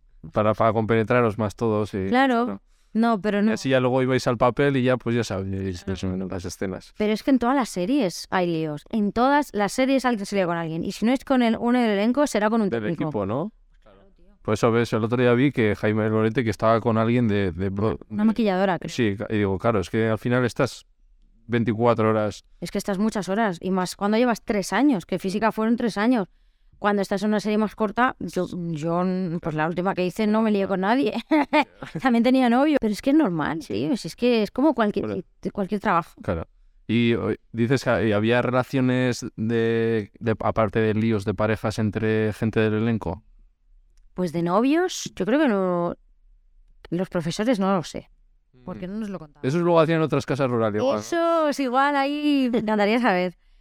Pero yo, por ejemplo, no estuve con nadie de novio. Sí. Eh, de hecho, estaba con el novio músico, luego me- empecé con él. Y, y no, novios no. Algún liete y ya está. Sí. Ya. No voy a decir con quién. Ya, ya. ¿eh? que se lo, que, ¿Para qué? Algún día lo diremos. Día Andrea y, yo, Andrea y yo hemos dicho que un día lo vamos a contar todo. Lo que pasa es que aún no es, no es momento. Que está ahora viendo mucha gente y, Ya. y luego sacan el titular. Son muy pesados, que no pasan los Que realmente lo puedes decir eh, porque no tendría importancia, porque ha pasado 15 años que no está. ¿Quién cuintas liado te has dejado? Y que, y que no, que, que es que además son mis amigos. Es que yo son mis amigos ahora. Claro. Y que no, es que no ha habido... pero mira, me alegro que no hayamos sido ninguno novios de nadie, porque entonces igual... que lo, O sea, no es que luego sean tus amigos, Sí. pero no siempre pasa. Y vosotros, bueno, antes de ir al reencuentro que hicisteis eh, tal, ¿qué, ¿qué es mejor momento recuerdas de la serie tú? Que te venga a la cabeza. A ver, ¿Alguna escena? mejor momento. A ver, cuando grabábamos todos, eran buenos momentos siempre, porque nos llevábamos todos bien, eh, éramos una familia, entonces nos- había muchas risas. Sí. Nos daban ataques de risa. Mm, en Los, bueno, los cámaras también se unían a veces y a veces se cabreaban, porque imagínate, para, para, mm, era una, una clase, una aula, y, y, y, tío, si nos sentaba la risa uno, ya iba al otro. Entonces era una clase de verdad. Y, y nos lo pasábamos muy bien. Y, y los profesores se unían con nosotros. O sea, es que los profesores tenían 30 años. Claro, estaba este que estaba en Los Serrano que hace de bombero y Ah, les Barahona. ese. Y ese ya era Todo. profe, pero tenía 30 Tenía, sí, ¿no? claro, pero que Bar Santana, que era nuestro eh, Roque, que era nuestro profe de arte, tenía 30 años. Y ahora nosotros tenemos, yo tengo 32, que es la edad que tenía él más o menos cuando estaba en física. El novio de Natalia Sánchez, la de, la de Los Serrano, ese estaba. Clotet, Ese estaba también. estuvo también, sí. Ah, vale. Pero es que eran, eran más majos y estaban tan contentos de estar ahí. Para todos fue una experiencia como buenísima. Un equipo ¿Y cómo llevas tú las escenas de cama siendo tan joven? fatal. tío, qué vergüenza. Lo pasaba fatal. Además, eh, me acuerdo que pues te preguntaban, pero ¿te, te importaría salir? O sea, tú, Sí. lo que quieras tú. Yo decía, no, no. Digo, si no es necesario, yo no, yo no quiero enseñar. Si algún día es necesario, lo haré ahora. Pero en ese momento yo. Claro. Porque había gente que sí enseñaba, pues, que- Úrsula algo yo, ¿no? Creo que Úrsula sí. Ahora ya parece que si sale una teta ya no- nadie lo sube ni hace Ya. tonterías. ¿sabes? Menos mal, porque es como ya está, ¿no? Ya ha pasado. Y ahora hay la figura que me han dicho los de élite de Intimacy Coordinator o no sé qué. Me lo han contado, tío. Sí, Qué fuerte es. que muy guay, de que coordinan todo, que hasta donde quieres, tal, y siempre... Sí, porque en Nacho, en Nacho, en la serie de Nacho Vidal, que tengo una amiga ahí, me contó que tenía un- que ella hace muchas escenas heavies de cama y que enseñando pecho, ella es súper tímida, dice que le, le viene muy bien tener eso, así que si algún día lo hago, quiero tener una intimity con coordinator. La verdad, por favor, porque Claro, ahí no había entonces. que va. Pero bueno, te decía más o menos, ¿no? Hasta Los cámaras están acostumbrados, entonces los cámaras que eran jóvenes también era como que hacían que no te miraban. ¿Sabes? Yo iba en sujetador y bragas y era como, qué vergüenza, que iba en bikini realmente. Ya. Pero ya... Pero otros sí, igual los chicos sin nada o con la braguilla esa. No, con braguilla y tal. Pero no sé, como que nosotras. O sea, que no, que la gente ya, ya sabes que, guau, mira cómo se lo pasaban grabando, en tu caso. No, o sea, lo pasabas un poco mal con eso. Yo en las escenas de cama lo. Y tuve que hacer como un trío, que no llegó a ser nada, pero sí besarte y hacer como que estabas cachando y. Y nada. Que vas cachando y estaba cagada. Digo, yo no he hecho un trío en mi vida, ¿qué estoy haciendo? ¿Sabes? No lo he hecho aún, solo lo hice ahí. Pero, pero una vergüenza, digo, pero eso son también tonterías de la cabeza. Yo tengo mucho. Yo soy tímida y, y parece que no, pero yo tengo pudor y, y el tema del sexo. Pues es un tema Claro. para mí no tabú, pero pues bueno, que me, me cuesta. Entonces, Otros veías que lo llevaban mejor así. no, no le hemos hablado. Sinceramente, Y no lo luego sé. cuando salís, luego, joder, esta escena que hemos hecho, lo de qué. Bueno, la del trío a mí me dijo, me acuerdo, Sandra Blázquez, que es con la que le hice y con Maxi, que fue como que le daba, decía que lo estaba pasando mal por mí porque me veía mu- muy, Sí, ¿eh? muy cohibida. Ya, Y ella me intentó como "So- que estoy aquí, que soy tu amiga, que está todo bien, porque nos llevamos ya. muy bien. Joder, es complicado, ¿eh? Porque tu amiga te tienes que enrollar con ella, tal. Sí, es rarísimo, rarísimo. Y tú tienes 18 años o que tenía ahí y yo qué sé. ¿Tú, tú eres bi, has dicho alguna? Yo no, Ah, vale. no, la Ah, verdad. que pensaba que sí. no, no tengo pinta. Sí, tienes vibes de bi. No, no, sí, podrías, esa, no, por ahora. Y fíjate que en, ahí, por lo menos en escena, con chicas te has enrollado. Sí, yo sí. En escena sí, y nunca me he enrollado, nunca me he dado un, pip- pipota- pipetazo, ¿se dice? Un, pipo- un pipetazo con una amiga que no que podría Estás pasar. desilusionando ahora a mucha gente. Ya. No, pero, pero es que no, o sea, soy súper, mm, evidentemente... LGTB friendly. Hombre, vamos, a saco. Pero, pero la verdad es que no me he enrollado nunca con una chica. Pero nunca digas nunca. Eso es. De verdad, ¿eh? Que, que, pero por ahora es que la verdad que soy, es- estoy como Sí. con, Chicos. con mi hombre. O sea, y eh, Sandra, esta chica, he visto que estaba ahora como en África o que puede ser. No, ya- Era, era otra. Eh, Sandra Blázquez montó su. eh, ¿Cómo se.? Perdón. ¿Cómo se llama? Espera, ahora. Eh, luego, por ejemplo, pues. ¿cómo ¿Puedes buscarme Sandra Blázquez que se llama la ONG? Que lo que. Una ONG, ¿no? Sí. Idea Libre, creo que era. Ah, sí. Y se fue a África y. No, ha montado. O sea. No. Idea. Sí, Idea Libre. Sandra Blázquez, que ahora ha sido mamá, Ah, sí. muy fuerte. eh, montó hace unos años su una ONG y ha, ha hecho vari- un par de escuelas ya ahí en, en África. ¿Ella dio la interpretación así o.? Pues segui- siguió, pero se ha dado cuenta que, bueno, que, el- que, bueno, que no salía, que es complicado. Eh, es que los de física muchos nos, nos ha costado un poco. Sí. Y ella es buena, muy buena actriz. Y ahora montó esta ONG y, y ha montado ahí unas escuelas, sobre todo para mujeres sin recursos, porque ahí a las mujeres las tratan como Mm. nada. Y para niños, Ah, para niños. Y, y, bueno, de hecho un día me dijo que si me gustaría ir. Y lo- siempre lo tengo como que me encantaría. Pero ha sido difícil para ella y con una amiga lo han montado y, joder. ha sido fuerte. Ya sacado un libro y todo, Mm. muy bonito, que lo leí. Y no sé, es muy valiente lo que ha hecho. Y llega el reencuentro. Tantos años. Perdón. Es que tengo alergia y me pica la garganta. Después de. ta- ¿Quieres más agua? No, no, tranqui, tranqui.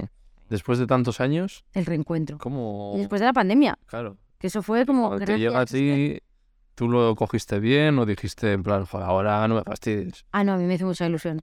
Me hizo mucha ilusión como primero, que después de la pandemia, que estábamos todo el mu- mucha gente sin trabajo. De hecho, lo típico, en septiembre se graba, 2020. Y, y estábamos todo el mundo como, Claro. igual no se graba, porque no sabemos cuánto va a durar esto, ¿sabes? De hecho, claro, nos hacían pruebas todos los días, eh, con mascarilla teníamos que ir todo el rato, y era como, chicos, ¿cómo vamos a hacer con mascarillas? Yo me tengo que enrollar con este. Digo, ¿para qué ves con mascarilla? Si luego va a haber, ¿sabes? No, pero lo entendíamos. Y fue raro porque fue como no nos podemos tocar, pero luego estábamos todos juntos, no pasó, no, no hubo ningún caso. Y fue, nos volvimos a encontrar todos de verdad. Y fue, tiene que ser raro, ¿no? Después de tantos años, un Pues- déjà vu constante, ¿no? es como muy nostálgico y como yo me sentía como en plan entre feliz y triste, ¿sabes? Como todo lo que viví, la mitad de lo que hemos vivido, Hace más ruido. totalmente. Y luego todo lo que estábamos viendo en ese momento, que era como reconciliarnos todos, porque nos llevábamos bien, pero a- algunos ya hacía años que no hablaba con él. Claro, Y ahora somos amigos. Sí. No, no con todos hablo, sí. pero no porque me lleve mal, sino que hay gente con la que tienes más feeling, como en todos lados. Y de repente tenemos todos, va- algunos ya tenemos un grupo que es con los que intentamos quedar siempre, un me- una vez al mes o cada dos. Y estamos ahí y nos contamos cuando estamos mal. Y ay, yo hace poco, cuando, pues es que, jo, no me sale nada, me han vuelto a decir que no en esto. Y, y Adán, joder, tranquila, ¿sabes? Como que estamos ahí. Y es muy bonito, como damos gracias por ese reencuentro que tuvimos y que querían que siguiera. De hecho, que, que han querido volver a hacerlo. ¿Y? ¿No has salido? No, porque, a ver, yo hubiera hecho más, Sí. pero en el momento, ahora han pasado tres años y es como otra vez volveríamos a hacer todo. Ya.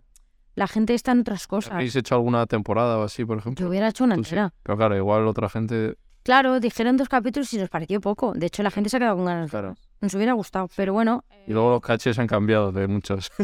yo tampoco te creas. Cero. Llega Úrsula y dirá, ven, gente. No, Úrsula estaba con la casa de papel en ese momento grabando la última y Úrsula yo entiendo que está en Claro. Y Maxi también Pero Maxi lo hizo. a tope. Y Maxi, es que Maxi es maravilloso. Maxi, la gente que no lo conoce, Se le ve buen chaval, ¿no? es Se, maravilloso. se lee rollo Bisbal, que es el meme de... eh, Maxi. lo primero, ¿qué tal estáis, máquinas? Ay, qué, qué. Este Bisbal le amo, te lo refirem. es que le amo, tío, de verdad. Es que es, o sea, ojalá cantar con el. Da rollo esa que tiene una energía que es eso. Maxi se lleva bien con todo el equipo siempre, Sí. habla con todo el mundo, o sea, no pa- parece lo contrario, es eso, y luego está, va a estar acabando la carrera de psicología porque quiere, quiere ser director y quiere E- Entender. entender. Sí, y quiere ser director él, ¿eh? A él le gustaría ser director. A él le gusta, le gusta todo, le gustaría producir, dirigir, y es un chico que no para de, de estudiar y no para de, de currar. Y Vaya partidazo. Es un partidazo, Maxi. Pero bueno, yo como amigo le tengo que... también me ya estás... está, ya está. Eh, ¿quién, ¿Con quién te llevas más de...? ¿Quién está en ese grupete? Pues estamos Maxi, eh, Andrea, Leo, Adán y yo. ¿Quién es Leo? Leonor Martín, que estuvo en las primeras temporadas como Coba. La de las trenzas, Ah, Sí, sí. la reivindicativa, que es así, ella, ella es como... Es así, ¿no? Además, era nuestra mami. Ella era como un año más mayor solo, pero eh, eh, es súper, era Sí. como la más madura. Y siempre era como chicos. Sie- Siempre nos reímos de ella, le decimos chicos. Como cuando Ross estaba en casa de Joey Chandler y hacía, hacía más bajito. Pues Leo era como la que nos intentaba calmar cuando estábamos todos alterados en, en los rodajes. Ella es, ella es arquitecta. ¿no? Es que cada uno... Cada uno es... Y tam- pero, eh, también es actriz. Lo que pasa es que a veces pues tienes que tirar por dos lados. Claro. ¿Y cómo, cuando se acaba todo, cómo lo viviste? Cuando acabó física, Sí. Pues mal, porque o, o dices, o, o me como el mundo y me llaman con- para trabajar, o me encasillan y no hago nada. ¿Y qué crees que pasó? Pues hubo unos meses que no, no salió mucha cosa y luego me llamaron de tu cara me suena. Para hacer tu cara me suena que era el primer La programa. predicción. Claro, y no sabían. que- Hostia, de todas formas, has tenido, no sé si suerte de estar en el sitio adecuado. Pues a ver, Factor X, A veces directo primero en física química, primera en tu cara me suena. es verdad. A veces sí, pero a veces no. Pero bueno, hay que estar ahí, hay que estar ahí. Pero, estu pero, pero que parece que me vino como, como física, además. Ay, física. Eh, tu cara me suena fue que estaban buscando gente conocida para hacer el programa y yo acababa de terminar física y dijeron, ay, pues Angie que canta. Claro. Va, porque ellos querían, tenían muy claros los perfiles. Querían el gracioso, que fue Santiago Segura, que era, evidentemente Santiago lo conoce todo el mundo. Querían a una que cantara y que. Sí. Entonces me cogieron a mí. Y fíjate, ahora hay castings, ahora la gente quiere meterse. Y yo en ese momento quería, pero no sabía lo que íbamos a Y vais de nuevos. Claro, éramos nuevos. Y de hecho, hasta la caracterización, que son increíbles, el, equi- el equipo es increíble. En la primera edición no, no era tan increíble porque estaban probando. Claro. O sea que fue- Sí, habla muy bien de, se habla muy bien del equipo de, tu, de Yes sí. son increíbles. Yo que quiero ahí en Operación Triunfo ahí a ver si me cogen de entrevistador. ¿Pero van a hacer OT otra vez? Seguro, más adelante, pero yo soy también como tú muy fan de OT y me gustaría entrevistar ahí cuando salen o lo que sea, como ha hecho Carol o como ha hecho... Ay, sí, Carol, qué guay. Mm. No, no, ella estaba feliz por hacer eso. Pues sí, ojalá haya por, por todos los talentos que hay, pero es verdad que luego que todos funcionen. Ya, y sacar, por eso le han dejado espacio porque sacar a la industria cada año 16 artistas Qué difícil. Es muy difícil. es complicado. Suerte. Tu OT, claro, ya no, pero te habría gustado. Hombre, claro, yo vi Factor X porque era lo que era en ese momento, porque no se hacía OT ya. Claro. Y me presenté. Y un año después salió OT en Telecinco, creo. Y yo me... Menos mal, porque se me acuerdo que lo cancelaron, ¿eh? Sí. Entonces, bueno, yo me presenté a lo primero que, que vi porque era como, bueno, ¿por, ¿por qué no? ¿Sabes? Mm. Yo, yo qué sé. Luego hab- habrás tenido amigos de... Ahora conocerás a muchísima gente de OT, claro. Sí, claro, sí. Bisbal, ¿Has estado tú él? Eh, Bisbal, soy muy fan. El otro día grabé un programa con Bustamante que Bustamante, Ah, Sabir, otro grande. Bustamante es... Bisbal es cercano también, pero Bustamante más. Sí. Bisbal, estuve, no he estado con él nunca. a- Hace 10 años coincidí y le pedí una foto porque era... Es que yo también. ¿Y qué te dijo también? ¿Cómo están esas máquinas? ¿Cómo está ese Joder, este Una fotillo. Fui al concierto, pero de repente el otro día me llegó una invitación porque ha estado 20 días cantando en el, en Al- en el Albeni por sus 20 años de carrera. ¿Ha estado 20 días? cantando? 20 días cantando. Es que es, que es un máquina. Y canta, tío. Y yo fui al estreno porque me llegó una invitación de parte de David Oh. Y yo, eh, esto no me ha pasado en 20 años. o sea, gracias. Y te lo con una ilusión, me. Sí. Y digo, a lo mejor luego lo puedo saludar y no. ¿Qué, qué ejemplo de currela de todas formas Es un ese? currante y, y es... Puede ser de los curre- más currelas de la industria. O sea, Mira, Bisbal, lo que creo, yo no lo conozco, yo soy muy fan desde OT y, le, y me, o sea, me encanta su voz. Es verdad que las últimas canciones igual no es, no es mi rollo, pero en unos temas que es que yo flipo. sí. eh, tiene uno, hay gente que, que tiene humor, eso sin querer hacerlo. Y Pero pues es él no se ha dado cuenta de Es que él es un... Y él es así, es muy cariñoso con todo el mundo. Sí. La gente que ha trabajado con él dice que es que es que es perfecto. O sea, en plan que tiene todo controlado, que se lleva bien con todo el mundo. Pero claro, digo, qué pena que... Es lo que dicen, ¿eh? que yo no lo conozco. Que dicen que le falta eso, que, que, que se ría más... Reírse de uno mismo. Yo, me río más de mí. y yo Usted igual es más así también. creo que gusta ser... Porque también de él hacen muchos... Con la colonia. Sí, sí. Muy mío. Hombre, pero es que el otro día ya te digo, con él en la tele y él se ríe de él y es que es lo más sano, yo creo. Sí. Por- y además lo más estratégico, porque si tú te ríes de ti mismo, la gente ya no se puede reír de ti porque tú lo estás haciendo de ti. Pero si ya andas ahí como que no ríais, pues el abrir cerrar el de, de, de Elena. Ay, pobre, sí. Sí, que no le gusta nada que lo hagan. Digo, pero tía, a ver, yo entiendo que al final solo te... No, la conocen por más, pero cuando solamente es lo que más te conoces por eso... Claro. Tú te llevas con ella. Sí, no, no hablo con ella, pero cuando la veo siempre... O sea, al final he coincidido con mucha gente, pero amistad, amistad, sí tengo con muchas.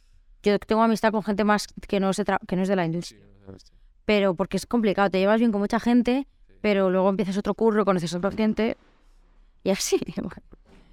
Como a- Entonces es, es, compli- es complicado mantener... Estamos todo el día cambiando de gente. Vale, que siempre digo tres nombres, eh, tres bloques, y el primero ha sido física o química, que se me ha pasado, que le he preguntado y ya está. Vamos con el segundo nombre, segundo bloque. Sí, Eh, hemos hablado ya de física o química. Tu cara me suena. ¿Cómo fue esa experiencia? bueno, voy a resumir porque si si no me enrollo aquí, Sí. pero... Perdón. Tu cara me suena, lo voy a resumir porque es verdad que te puedes tirar aquí, Sí. me puedo tirar aquí contando. Fue increíble, fue una experiencia que yo además no estaba en un momento muy bueno, yo creo que fue cuando estaba ya bastante deprimida. Fíjate, es que tú estás deprimida, pero, pero hay momentos de luz Eh, claro. y hay que trabajar. Y más en nuestra profesión, que no te puedes dar de baja. Bueno, ahora creo que sí. Pero bueno, en su momento yo no tenía trabajo, me llamaron, me pareció divertidísimo y me apunté. Y los momentos más felices los pasé grabando tu cara. me Sí, ¿eh? Luego llegaba a mi casa y me hundía en... no me apetecía salir. Pero iba a Barcelona esos dos días y, y me lo pasaba. Además era la pequeña, todo el mundo me cuidaba, me, me- San- Santiago y yo nos hicimos súper amigos. Me dijo luego, te voy a meter en torrente. Dijo, ¿qué dices? Digo, qué ilusión. Porque claro, todo el mundo le decía que quería hacer torrente. Todo el mundo, todo el mundo que ve a Santiago le dice, méteme en torrente. Y yo se lo dije también. ¿Y entraste? Y estuve en torrente 5. Ah, no sabía. Sí, sí, que me lo pasé. También, fíjate, me lo pasé también grabando eso. Sí. Sí, pero con la depresión tienes eso, momentos de. Claro, es que no hemos hablado, Edu, porque física ti- hemos hablado de todo lo bueno, pero no, no es porque ya tú ya has aclarado que no era culpa de física o química, Evidentemente no. Es que, pero ahí te viene el primer momento de, de depresión diagnosticada, ¿no? sí, de, de, de, de decirme, mira, no lo estás pasando bien, estás yendo a la terapia. Y dije, no. Y me dieron el teléfono de un par de terapeutas y probé con una, que llevaba bastantes actores, y, pa- y me pareció todo muy frío, no, no noté mucha empatía y tal. Y luego dije, voy a probar con otra. Y ya con la otra que probé, muy bien. Sí, y empecé a estar con ella. Estuve cuatro años con esa terapeuta, luego he cambiado sí. porque yo sigo. Y esta terapeuta hizo lo posible por ayudarme y me ayudó, pero me dijo, igual necesitamos un psiquiatra, Sí, ¿eh? Porque estamos viendo que no has, o sea, que, que no, que has avanzado, pero no todo lo que nos gustaría. Y yo no te quiero seguir sacando el dinero, o sea, yo quiero de verdad que tú avances y mejores. Y entonces empecé a ir al psiquiatra, que a veces digo que puede ser de lo mejor que he hecho, pero también... eh, pero bueno, que me parece bien, eh, o sea, normalizar. normalizarlo y que no es... La salud mental no es solo estoy deprimido y ya está y voy al psicólogo. Y no quiero que saquen, por favor, un titular de Angie toma medicación. ¿Quieres que lo quite? Es que no lo sé. Bueno, piénsatelo, porque esto no va a salir. Es que me van a quitar, es que, o sea, que tú No, y también ya les vale, sí.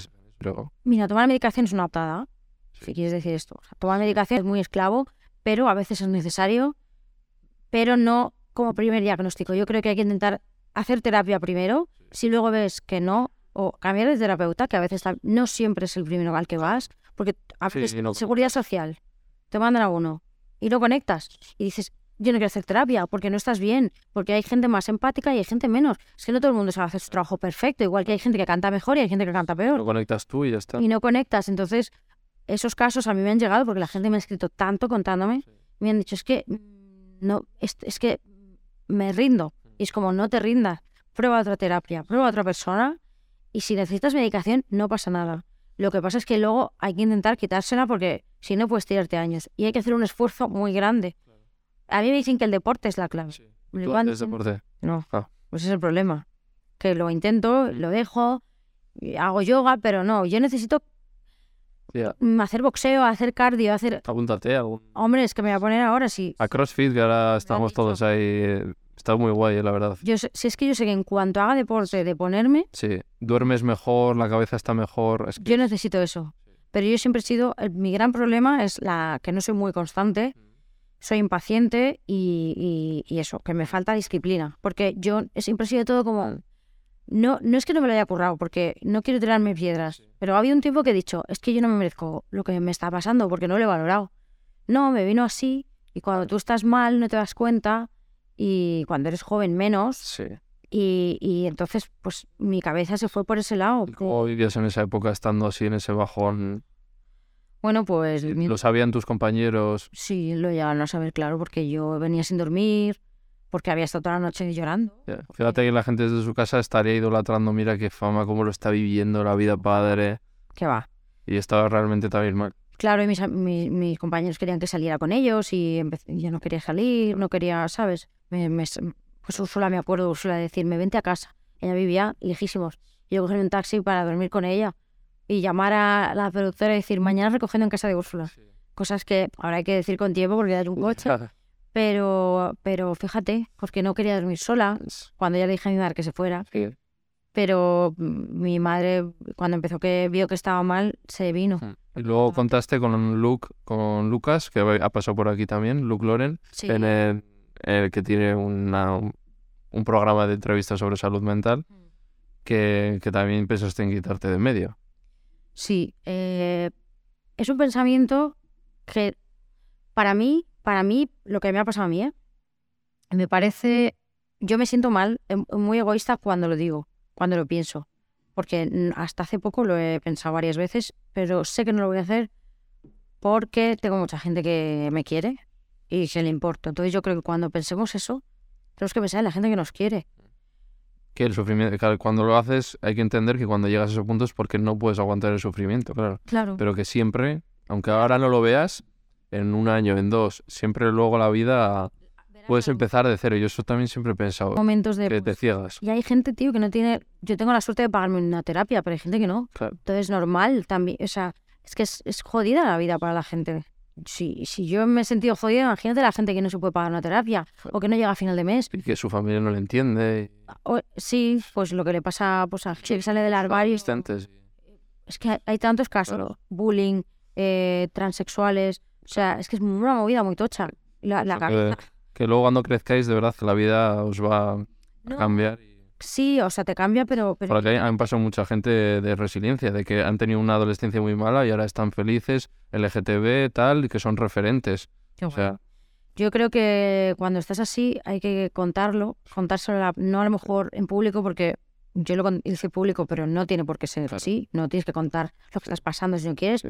pero sí a la gente que está a tu alrededor es muy importante porque lo ven y están. A mí mi madre no me dejó sola. Claro. Yo decía, ¿cómo le voy a hacer esto a mi madre? Que yo, te quieres quitar de en medio porque yo sentía que era una carga para los demás. Yo digo, mi madre está sufriendo lo que ha sufrido con mi padre. Mi padre no estaba bien tampoco. Y mi padre murió de cáncer, pero yo digo que también sé, al final un cáncer también es porque tú no estás bien y fumaba mucho, bebía, y eso al final hace que tú pues te mates poco a poco. Yo no he llegado a ese punto porque siempre le tenía mucho respeto a las drogas y, a- y al alcohol, pero de otra manera, mi cabeza me, está, me, está- me estaba matando por dentro. O sea, mi cabeza va a toda pastilla. Yo ahora di- cuento esto y luego me voy a ir a mi casa y voy a estar rayada porque he contado otra vez. Y es como, tío, déjate llevar y fluye y cuenta tu experiencia que puede ayudar a alguien. Yo solo quiero que la gente, de verdad, si piensa, eso tiene esos pensamientos, por favor, que, que se lo cuente a alguien que tenga a su alrededor, que pida ayuda, por favor. Y hay asociaciones también. Hay asociaciones Ahora en redes tenemos ahí muchísimo. y las redes, contar. Hay muchas posibilidades, intentemos hablar con gente y, y que de verdad que se puede salir. Pero evidentemente tragándotelo y estando solo es complicado. Y tiempo. El tiempo es verdad que todo cura muchas cosas. El tiempo lo cura. Fíjate, tú has pasado dos duelos que en ese momento decías que no, ve- no verías la luz No, y ahora has visto, pasó un año y ahora, bueno, vas poco a poco. es que cuando estás en la, cuando estás tan mal, de verdad que hay momentos que estás así. Es que no ves. No vemos, ¿eh? Es que no vemos. Estás en casa que luego te viene bien salir pero no quieres salir y, y de repente sales un día y dices, joder, que hago estado con este, con este amigo tomando algo, ¿no? Y Hay que hacer, hay aunque a veces es verdad que dicen hay que hacer un esfuerzo. Es que si no estás, bueno, estos tweets hay gente que pone, "No- estás bien, no estás bien porque tú no quieres. Mira, no. No. Hay una parte que puede ser, Sí. porque a veces, es que a veces depende de uno el, ese mínimo esfuerzo, ¿sabes? Pero a veces, tío, de verdad, es que es muy difícil. Entonces, tenemos que ayudarnos Sí. con, con la gente que está a nuestro alrededor. O decir, la gente que tiene depresión es porque es egoísta. Solo leí el otro día y le contesté al tío. Digo, ¿qué me estás contando? Digo, si al revés, si a veces piensas en quitarte la vida por no molestar a la gente, es que es un lastre, tío, para ti y para los que están a tu alrededor. O sea, que no digas que es egoísta. Porque puede haber una... Habrá gente que sí, pero habrá gente que no. No podemos generalizar Mm. una depresión. Vale, pues cerrado ese tema. Y eso, tu cara me suena, ganas. Es que la primera edición la ganas. Sí, que, que ya ves tú que tu cara me suena, al final como no te echan en las galas, Las disfrutas igual, ¿no? Pero tú te veías ganadora. sí porque no paraban de decírmelo. Es que era como, vas a ganar, vas a ganar y yo. Y Estaba decía, ya cerrado. estaba Ángel, sí, sí. Y Mónica Naranjo en ese momento. Me decían que iba a ganar, que iba a ganar. Y Santiago decías, eh, Santiago que el segundo me decía, si no ganas tú, que gane yo, pero que no gane otro. Que, el, que tú y yo lo hemos hecho mejor que nadie. Me. O sea, ¿Quiénes más estaban en esa edición?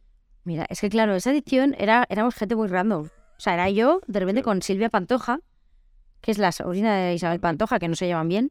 Era Francisco, el cantante, que claro, es querían un perfil para gente más mayor. Francisco es mítico, entre nuestras madres lo conocen, ¿sabes? Estaba Julio Iglesias Jr., que ¿qué, qué tal con él? muy guay. Sí, Si es que él es muy guay. sí, ¿eh? Si es que no- él era super easy. Sí, ¿eh? ¿Llegaba en avión privado, sí o no? Ojalá. Que me hubiera llevado un día, no, no. ¿Qué va? Él llegaba y lo que pasa es que era un... no se estudiaba nada. Él iba allí, lo hacía y ya está. Bueno, era bueno. Pero era muy majo, era majo con todo el mundo, siempre estaba de buen humor. Y luego Santiago Segura, que también se le ocurrió muchísimo, y Santiago sí que se lo tomaba súper en serio. Santiago es que se machaca mucho también, es como, es que todos nos machacamos. ¿Y qué más estaba? Carolina Ferre, que era, es que no era gente a lo mejor tan conocida como ahora, como más conocida a lo mejor en el mundo de la tele, pero bueno, fue una edición que fue muy bien. Para que veáis, no siempre hay que llamar a gente conocida, hay gente que es menos conocida y, y funciona. Vale, y segundo nombre terminado. Tercer nombre, pilares fundamentales de tu vida. Uy, mis perras. ¿Tienes cuántos tienes? Tenía dos. Tenías- Ahora mm, hace un año que falleció uno. Sí. Y este, el, el- que era Elvis, que era un bulldog francés, Sí. que los compré. Tengo que admitir, admitir que los compré y no voy a volver a comprar. Hace muchos años. Hace 14. Claro. Yo nunca, o sea, en ese momento yo no era consciente de nada. Es que no mira, es que encima era cuando yo estaba mal. ¿Qué hice? Me fui a una tienda y compré un perro. Con los animales, igual que los niños, adopta. Adoptar, No compres. totalmente. Adopta, no compres, para los niños y animales. Eh, pero yo soy una hipócrita porque lo hice. No lo quiero admitir. Sí, por eso. Porque yo no era ni vegano, entonces tampoco me voy a jugar. Ya, yo tampoco, entonces, bueno, no soy vegana, so- Sí. pero, pero bueno, en ese momento pues los compré. Y, el otro es Noel, que tiene 13, va a cumplir 14 años. Mayorcito también. Mayorcito. Y luego, aparte de eh, pilares, eh, aparte de los perros, Bueno, mi madre, que a pesar de que a veces le diga que es muy pesada, pobrecita, es fundamental, sin ella a lo mejor no estaría hoy aquí. Vamos, ya te lo digo. Ah, Quieren lo mejor para ti, entonces pues a veces pues igual te pasas de, de De pesada. pesada, pero, pero pero la buena intención es... Se lo agradezco. Nosotros vete a saber cómo seremos, ¿eh? Como padres. Yo no sé ni si yo voy a ser modelo, pero que lo soy. Primero quiero estar un poco mejor yo mentalmente. Y eso, tu madre tal, eh, y luego tu chico, amigos que tienes, has dicho que de la industria tampoco tienes... No, a ver si siempre, siempre tienes a alguien que pues con el que hablas más y tal, pero mis amigas de Mallorca, que son con las que he crecido desde que soy pequeña, que las veo poco ahora porque ahora pues estoy más en Madrid, encima con perros es más complicado. En avión es la putada, tío, Ya. del avión. Eh, pero mis amigas de Mallorca, que somos grupo, un grupo de seis, que son con las que, las que se han quedado y están, y las escribo y están ahí. Un- unas son madres, otras no se dedican a nada de esto, pero, pero son mis amigas de siempre y las, vamos, las adoro. De la industria aparte de físico-química, ¿con quién te llevas súper bien, por ejemplo? Pues con Santiago Segura, con David Castillo, Con Ruth, te he visto, puede ser. con Ru Lorenzo me llevo muy bien. Eh, ¿Con quién más? Con Mónica Naranjo una época, ahora no hablamos mucho, pero con Mónica una época que me trató y me cuidó. Y la verdad es que no, no te creas, siempre hay alguien con el que te ves y, y le, le admiras si quieres, pero de hablarle no te creas, que mucha gente, ¿eh? Vale, pues tres bloques terminados. Vamos con la llamada, que no hemos hablado de la llamada. llamada. Que estaba lloviendo, pues me invitó Marta. Marta Sí, Sago es pasó por aquí. Jo, pues yo, hago ese, yo hacía ese personaje. Sí, ¿no? Claro. Joder, ese personaje es tan guay. Pues ahora justo el 5 de mayo lo hago, me hicieron ayer para hacer ¿Qué tal con Marta también? Bien. muy bien. Lo que pasa es que yo con ella no he Claro, conocido. en escenario, pero ¿Has coincidido con Nerea entonces? con Nerea mucho, con Nerea súper bien, es muy amiga mía. Ella es una curranta, es una tía que con la edad que tiene yo flipo, es tan madura Ya. que yo con su edad, tío, digo, tío, es que yo con tu edad estaba en la mierda y tú estás ahí, pa, pa, pa, su terapia, ah, se hace, no para de currar sus canciones, su casa, ahora tiene un perrito que ha adoptado más guapo. Eh, muy bien con su chico también. Sí, y, ahora, y fíjate, su chico está fuera currando y no le ve Sí. y está bien. Digo, ¿cómo lo haces? Es que fíjate, o sea, tiene, está muy adelantada su edad, Sí. yo se lo he dicho. Y es una tía curranta y que la admiro mucho y la quiero mucho. Y ¿Y cómo te llega la llamada de la llamada? pues los Javis me, eh, estaban con la llamada muerte ahí y Ana Castillo, que era el personaje que hacía, que luego hice yo, que es Susana Romero, se fue a grabar eh, una película y entonces buscaban a alguien que la cubriera tres meses y luego ya se fuera porque Ana volvía. Y me llamaron y yo en ese momento me había eh, roto el ligamento. Y digo, ¿cuándo entro aquí? No, en dos meses tal. Y yo, ostras. Digo, y no me operé para hacer la llamada, pero se me ha ido soldando, solo, como se diga. Sí. Y se, entonces me duele, pero puedo andar y, y correr. ¿Y qué tal la experiencia? Además Mucho- hice mucha rehabilitación Mm. también. dirigida por, por tu compi. O sea, tu compi de física. Sí, imagínate, pues, pues increíble. Los Javis estaban, ahora ya no están porque evidentemente no Claro. paran, pero en su momento estaban todos los días ahí y, y, nos, y, y veían la función todos los días, me, me daban notas aquí y, me- y sobre todo me dejaban ser. Sí, ¿eh? Decían, fluye. O sea, deja, no, no te juzgues, que mm, ellos te lo ven todo. Es que un, di- un buen director te ve todo. Sí. Y la verdad que la llamada es el, ha sido los papeles de mi vida donde más he aprendido a dejarme ser, a no juzgarme tanto como actriz, que, Mm. que siempre te juzgas y tal.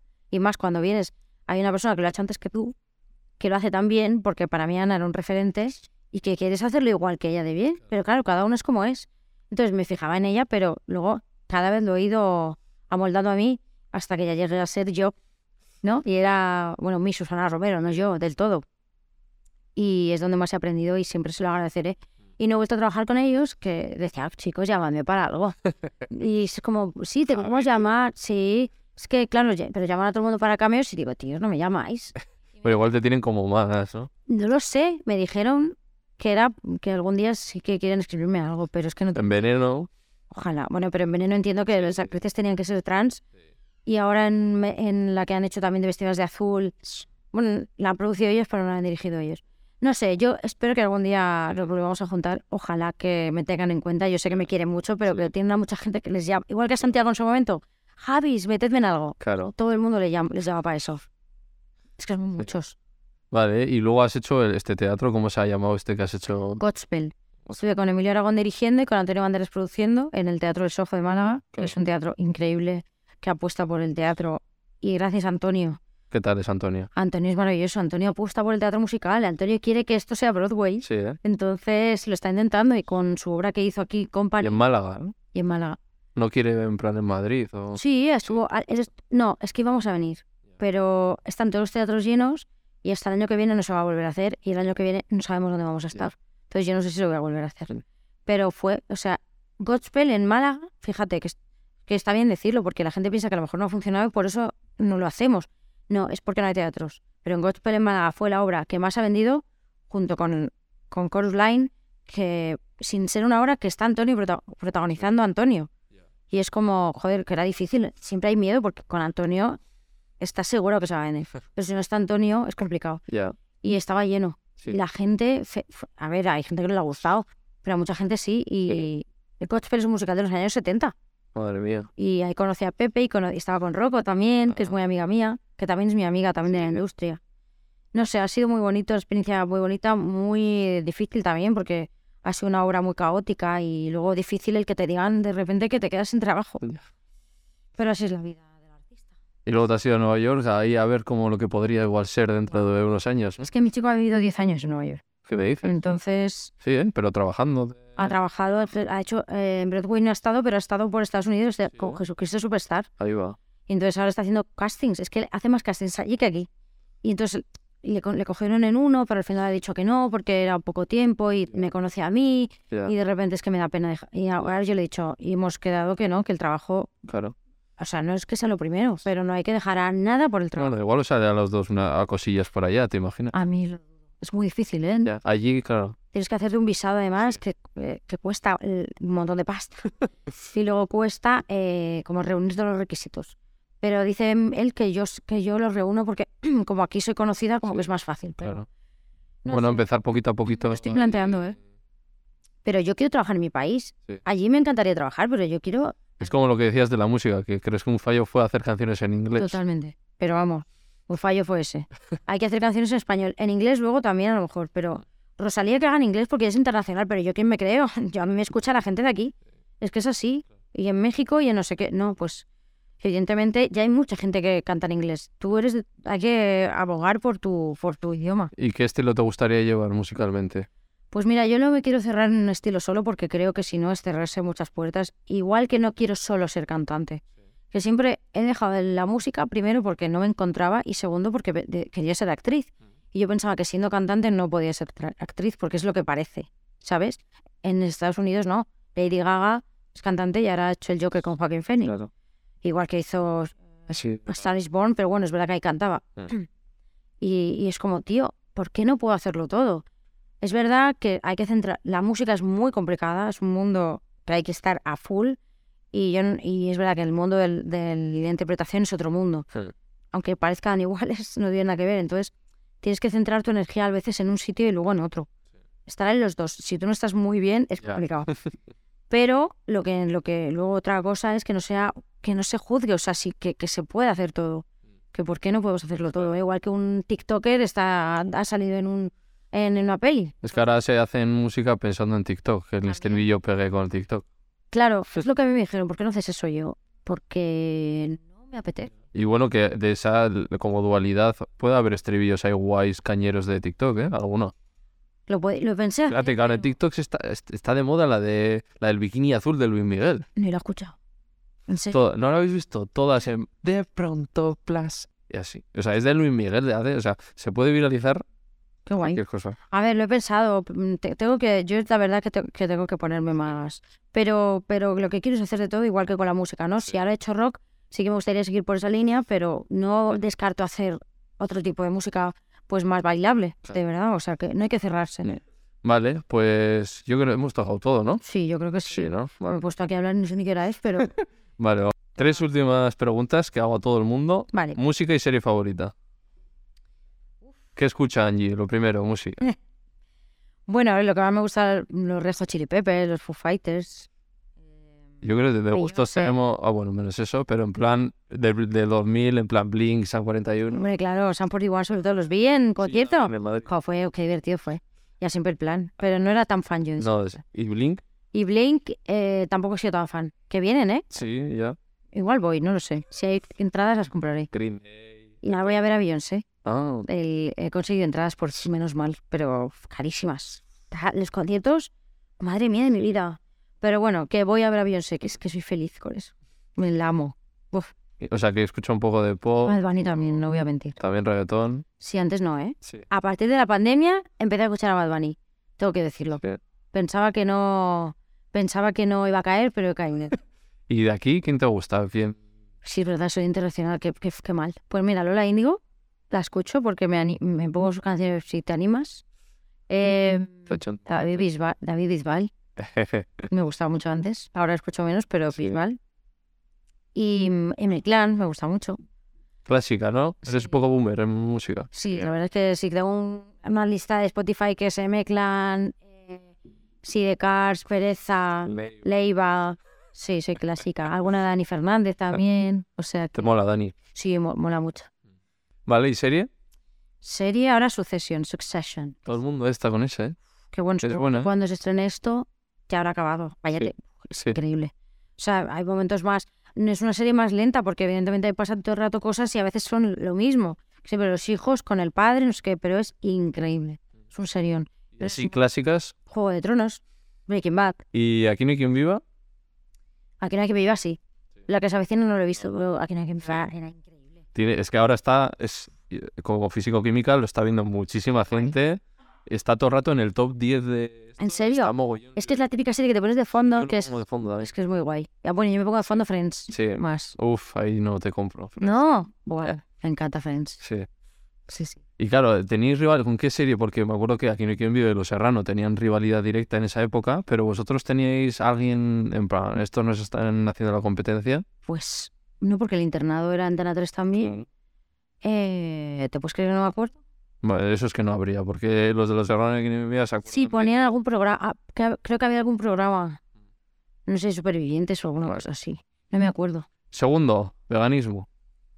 Que yo pensaba que eras vegana, tío. No, no he llegado. O sea, he intentado consumo lo menos posible, Sí. mm, productos lácteos y huevos, ahora más. Pero bueno, Pero ¿Vegeta o sí o tampoco? Vegeta sí. Ah, Vegeta sí. Sí, sí. Vegeta desde mucho. Pues hará cuatro años, cinco.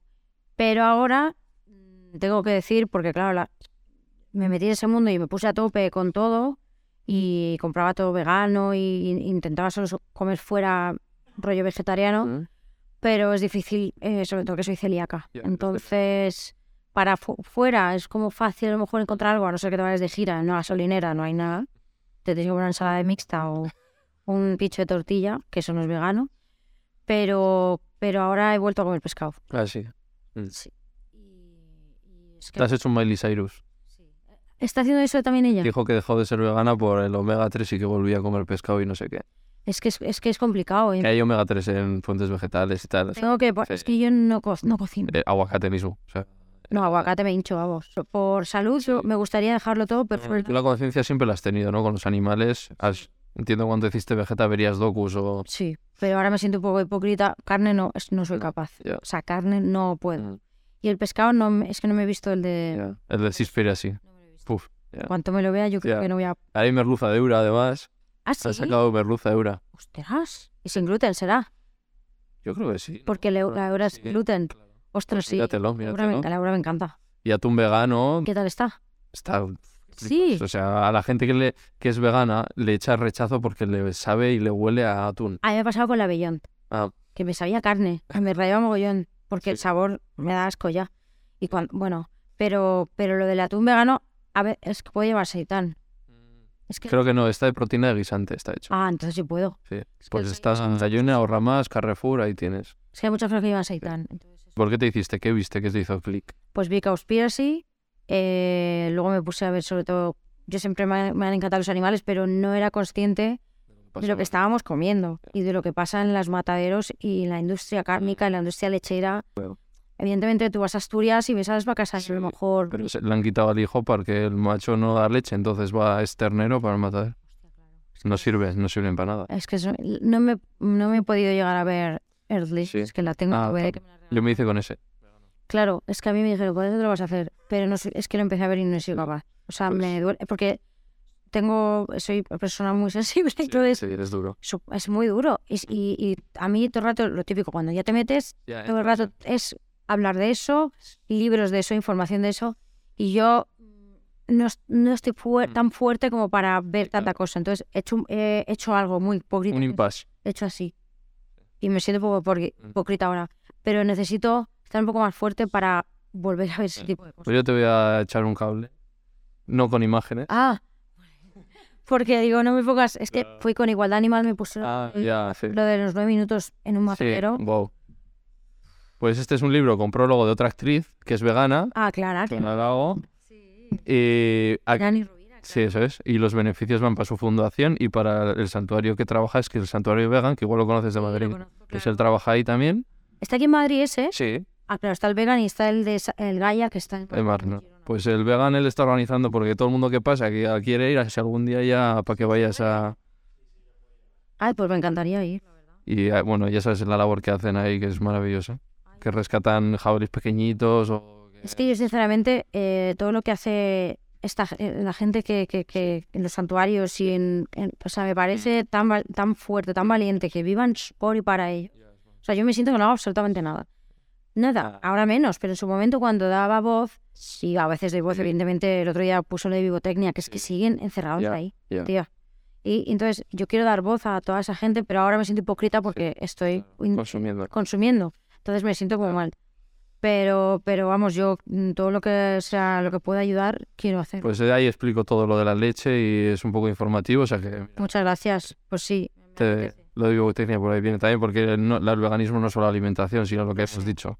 Montar a caballo, eh, muchas No, yo comprarme ya no me compro cosas de piel hace tiempo. pieles. Me compré estas adidas que son de veganas, ahora han sacado Stan Smith veganas. O sea, intento como lo menos posible. Y de Estás ahí en la. Sí.